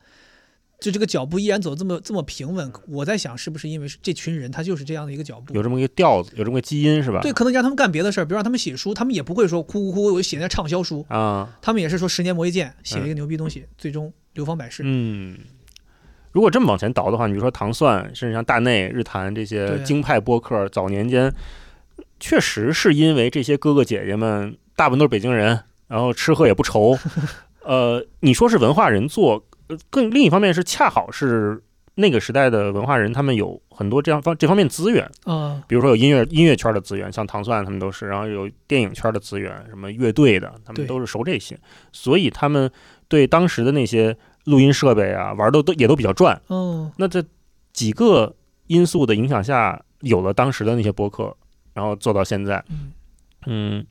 但是我觉得现在的播客它缓慢且没有那么快速的商业化，还是因为这个媒介整体的成长速度，并不是因为最初的那个这群创作者他们的选择。你要说让他们选择，我觉得他们也是乐于赚钱的，就现在也是，现在也是不会说哪个播客就那么排斥商业化，说我我接了广告就不纯粹了。我觉得现在大家应该不太会有这样的想法，更多的是因为音频没那么好利于传播。然后你给大家介绍什么是播客，给大家介绍，比如说来听废话连篇，你你你高低你得听个一个小时俩小时才能知道是什么，不像看个视频，我看两眼我就知道怎么回事了。所以还是媒介内容的问题，会但我我我我刚才有一个想法，我嗯觉得，我觉得播客现在很像是当年刚刚开始的微博，嗯就是我会有这样一个想法，我觉得现在是应该算是进入了一个全民做播客的时代，就是人哦人都可以做播客，因为这个东西它没有门槛，你只要有一个手机能录音，这都算 OK 的了，甚至不需要一个麦克风，甚至不需要一个录音机，你就可以录了，录完之后你就可以发了，任何人都可以在任何平台上创建自己的播客。你看小宇宙今年统计，光今二三年新增的播客就有三万两千多个。这里边有多少多少都是那些订阅量可能是个位数，甚至说不到一百个这种播客，就是完全纯粹的大家为了自我表达而做的一个东西。一个声音日志是。对，其实这东西就跟当时最开始的微博一样，你不需要是大 V，你就是任何一个人注册都可以发一百四十五个字，对吧？大家就整，就是嗯我觉得那个时候的微博，你看大家都很喜欢嗯，我可能会选前一个阶段，就是博客那个阶段。哦，blog 那个时候，对，哦我就想当年刚有博客的什么柴静啦、韩寒啦，什么那那一批知识分子，什么陈小青、梁文道、罗永浩这些人，他们会写博客，在什么牛博网上早期，后来有新浪博客。我觉得那个在大家对文字长篇大论的容忍程度是一个最高的程最高的时候，大家甚至享受我去看某一篇谁又发了一篇博客上万字，跟谁甚至在论战，那个是我们觉得哎呀挺精彩的一个一个文化时代。那播客，我觉得如果让我对比的话，我会选那个。啊，就是它还是因为因为长，一期播客你转化成文字稿两三万字也有，对吧？对对对，那那你听完这个，你对这个人产生了印象，然后你追着他周更，博客当年也周更嘛，你不可能日更博客很少的，对，周更博客，那大家现在对长篇大论的容忍程度，可能在音频里面，在这个媒介，可能播客是唯一的一个渠道，对，还能在这里面掰开了揉碎了，咱俩说点事儿，那。否则，比如说我今儿跟跟你聊天，我说今儿发一微博，跟肥姐聊天，聊了一二三四五五个话题，就完了。对一百四十字。但是现在有长微博，你你也展不开，你也无法像大家现在在正在听我们节目一样，你感受到这两个人的语气是什么样的，聊天状态什么样的，是不是松弛啊？聊了哪些话题，在哪个时候这个人有个停顿，这个人想了想，或者说顿了一下，嗯，我觉得那种立体的程度。还是需要一个时间和空间的量大才能呈现出来。对，这是我自己做自己播客最初的一个原因。原我二一年的时候，那时候在做视频，为什么想要后来二二年一月份把这个播客做了？就是因为二一年我参加了那个 Vlogmas，就是嗯，十二月一号就开始日更嘛，日更到最后，我就觉得说我这事儿太有话想说了，但是没有任何一个内容形式可以承载，即便再做一个 vlog，不可能。Vlog 你超过十分钟都有人要点出去，你就更别提你要想讲一个一个小时的事儿。我那时候说只有博客，但是对，你看，就是这样的需求，其实人人都有，对就人人都有想跟朋友聊一个小时、讲一个小时的需求。对而且这种需求在现在的社交环境下，不光是网上，我觉得全全体的社交环境下都没有被很好的鼓励和容忍。所以为什么我说我在意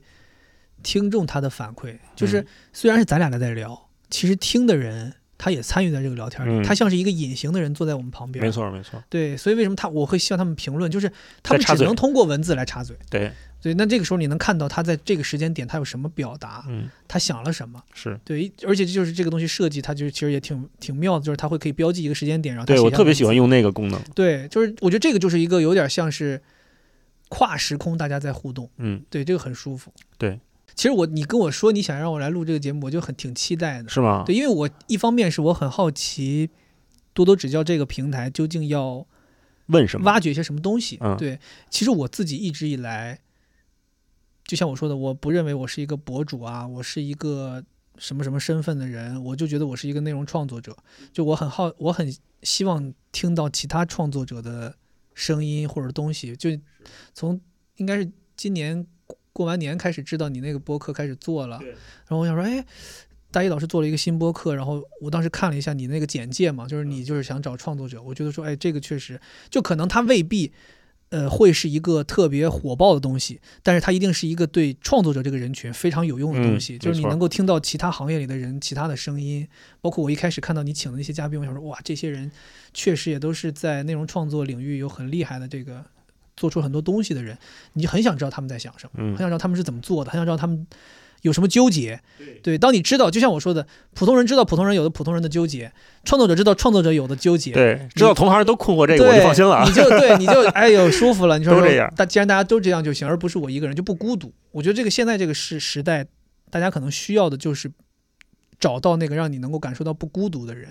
不管是行业内的，还是这些朋友，还是这些像我们跟听众这种关系，都是让你不孤独。所有来这个节目的嘉宾，我都会问一个统一的问题。最后一个问题就是，你觉得在这个时代做创作，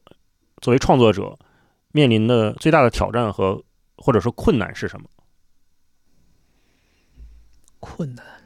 让我想一想，嗯在这个时代创作面临最大的困难，我能想到很多，但是如果要我挑一个觉得最大的话，我觉得很容易石沉大海，就因为内容太多了。嗯如果你的内容不够有特点，很容易做出来之后就石沉大海了。这个石沉大海呢，倒不是最终的坏结果，我觉得坏结果的是会让创作者失望、悲观，然后最终他不再决定要做一个创作者了。就还回到前面说的，就是我觉得一个创作者能够坚守，在有正反馈的情况下坚守是很容易的。对对，当没有正反馈的时候还能坚守，这其实是很难的事情。我之前是去二一年十二月份做那个 Vlogmas 的时候，跟我一起在参加这个挑战的，还有一些我认识的一些微博网友，他们一个视频做出来就一个评论，三个点赞，他也做了二十五天。我做的有上百条评论，很多人转发，我也坚持了二十五天。我觉得我这二十五天坚持下来是容易的。对比他们肯定轻他松了。他怎么做到的呢？我就是很想说他怎么做，他为什么他做到十天的时候还只有一个评论的时候，他怎么坚持去拍第十一天的？嗯，就是因为现在这个内容形式太多了，甚至说你如果不是这个内容形式的前百分之多少，甚至就没有人推荐你，没有人关注你，没有人去听你。但是在这个情况下，我很担心的是，其实有很多优秀的创作者他是没有被发现的，嗯但他流失掉了。对这对于创作领域是一个很大的损失，对不对？就像我们经常有的会会提，就是 CBVV 老师，就是他其实在他真正火那前几年，他其实做视频已经是非常优秀的了，但是没有人知道他。突然因为花火大会，他一下子火了，大家才回头翻过去看，说哦，原来人家以前做的视频就已经这么厉害，就是幸好有花火大会。要耐得住寂寞。我觉得这是很难的，就是甚至像我说的，你也不知道你现在做这个事儿究竟是暂时没有声音，还是以后也不会有声音。所以我觉得我们要在不断的检验、修正、创作、检验、修正、创作这个过程当中，不断的、不断的往前走，不断的往前走，既保持坚守，同时也要保持创新，然后想办法把这个事情做成。就是这是我我觉得可能在现在这个时代最担心的。就我甚至会担心，即便现在我们做的内容有动静。都不敢保证明年是不是还有动静，甚至说十年后是不是还有动静。嗯，对，这这是我我现在可能一个焦虑吧，所以我会想说，我要尽可能去尝试多一些东西，然后让自己有更多的选择，让自己哦，或者说，嗯，我会不想要这么执念于内容，我还是想让我自己这个人变成内容的主体。对，这是这可能是我真实的一个想法。就我觉得，如果我要完全靠一个内容去吸引大家，可能很难，因为内容会随着时代变嘛。嗯，有的时候小说有有厉害，有的时候散文厉害，有的时候是是这种霸总文学厉害。那，但可能我觉得，如果说我，因为我能做到的就是我这个人能一直保持让大家觉得新鲜或者喜欢，就我我能控制的是我这个人。就是媒介形式可能会变，但是你在不同媒你在你适配不同媒介的时候，你那个本源是不变的。哎，对，我希望是这样。如果说视频现在大家喜欢看，我就去给你拍拍视频；如果你觉得直播好玩，我就给你直播；如果你觉得文字好，那我就给你写字；如果你觉得播客好，我就给你讲话。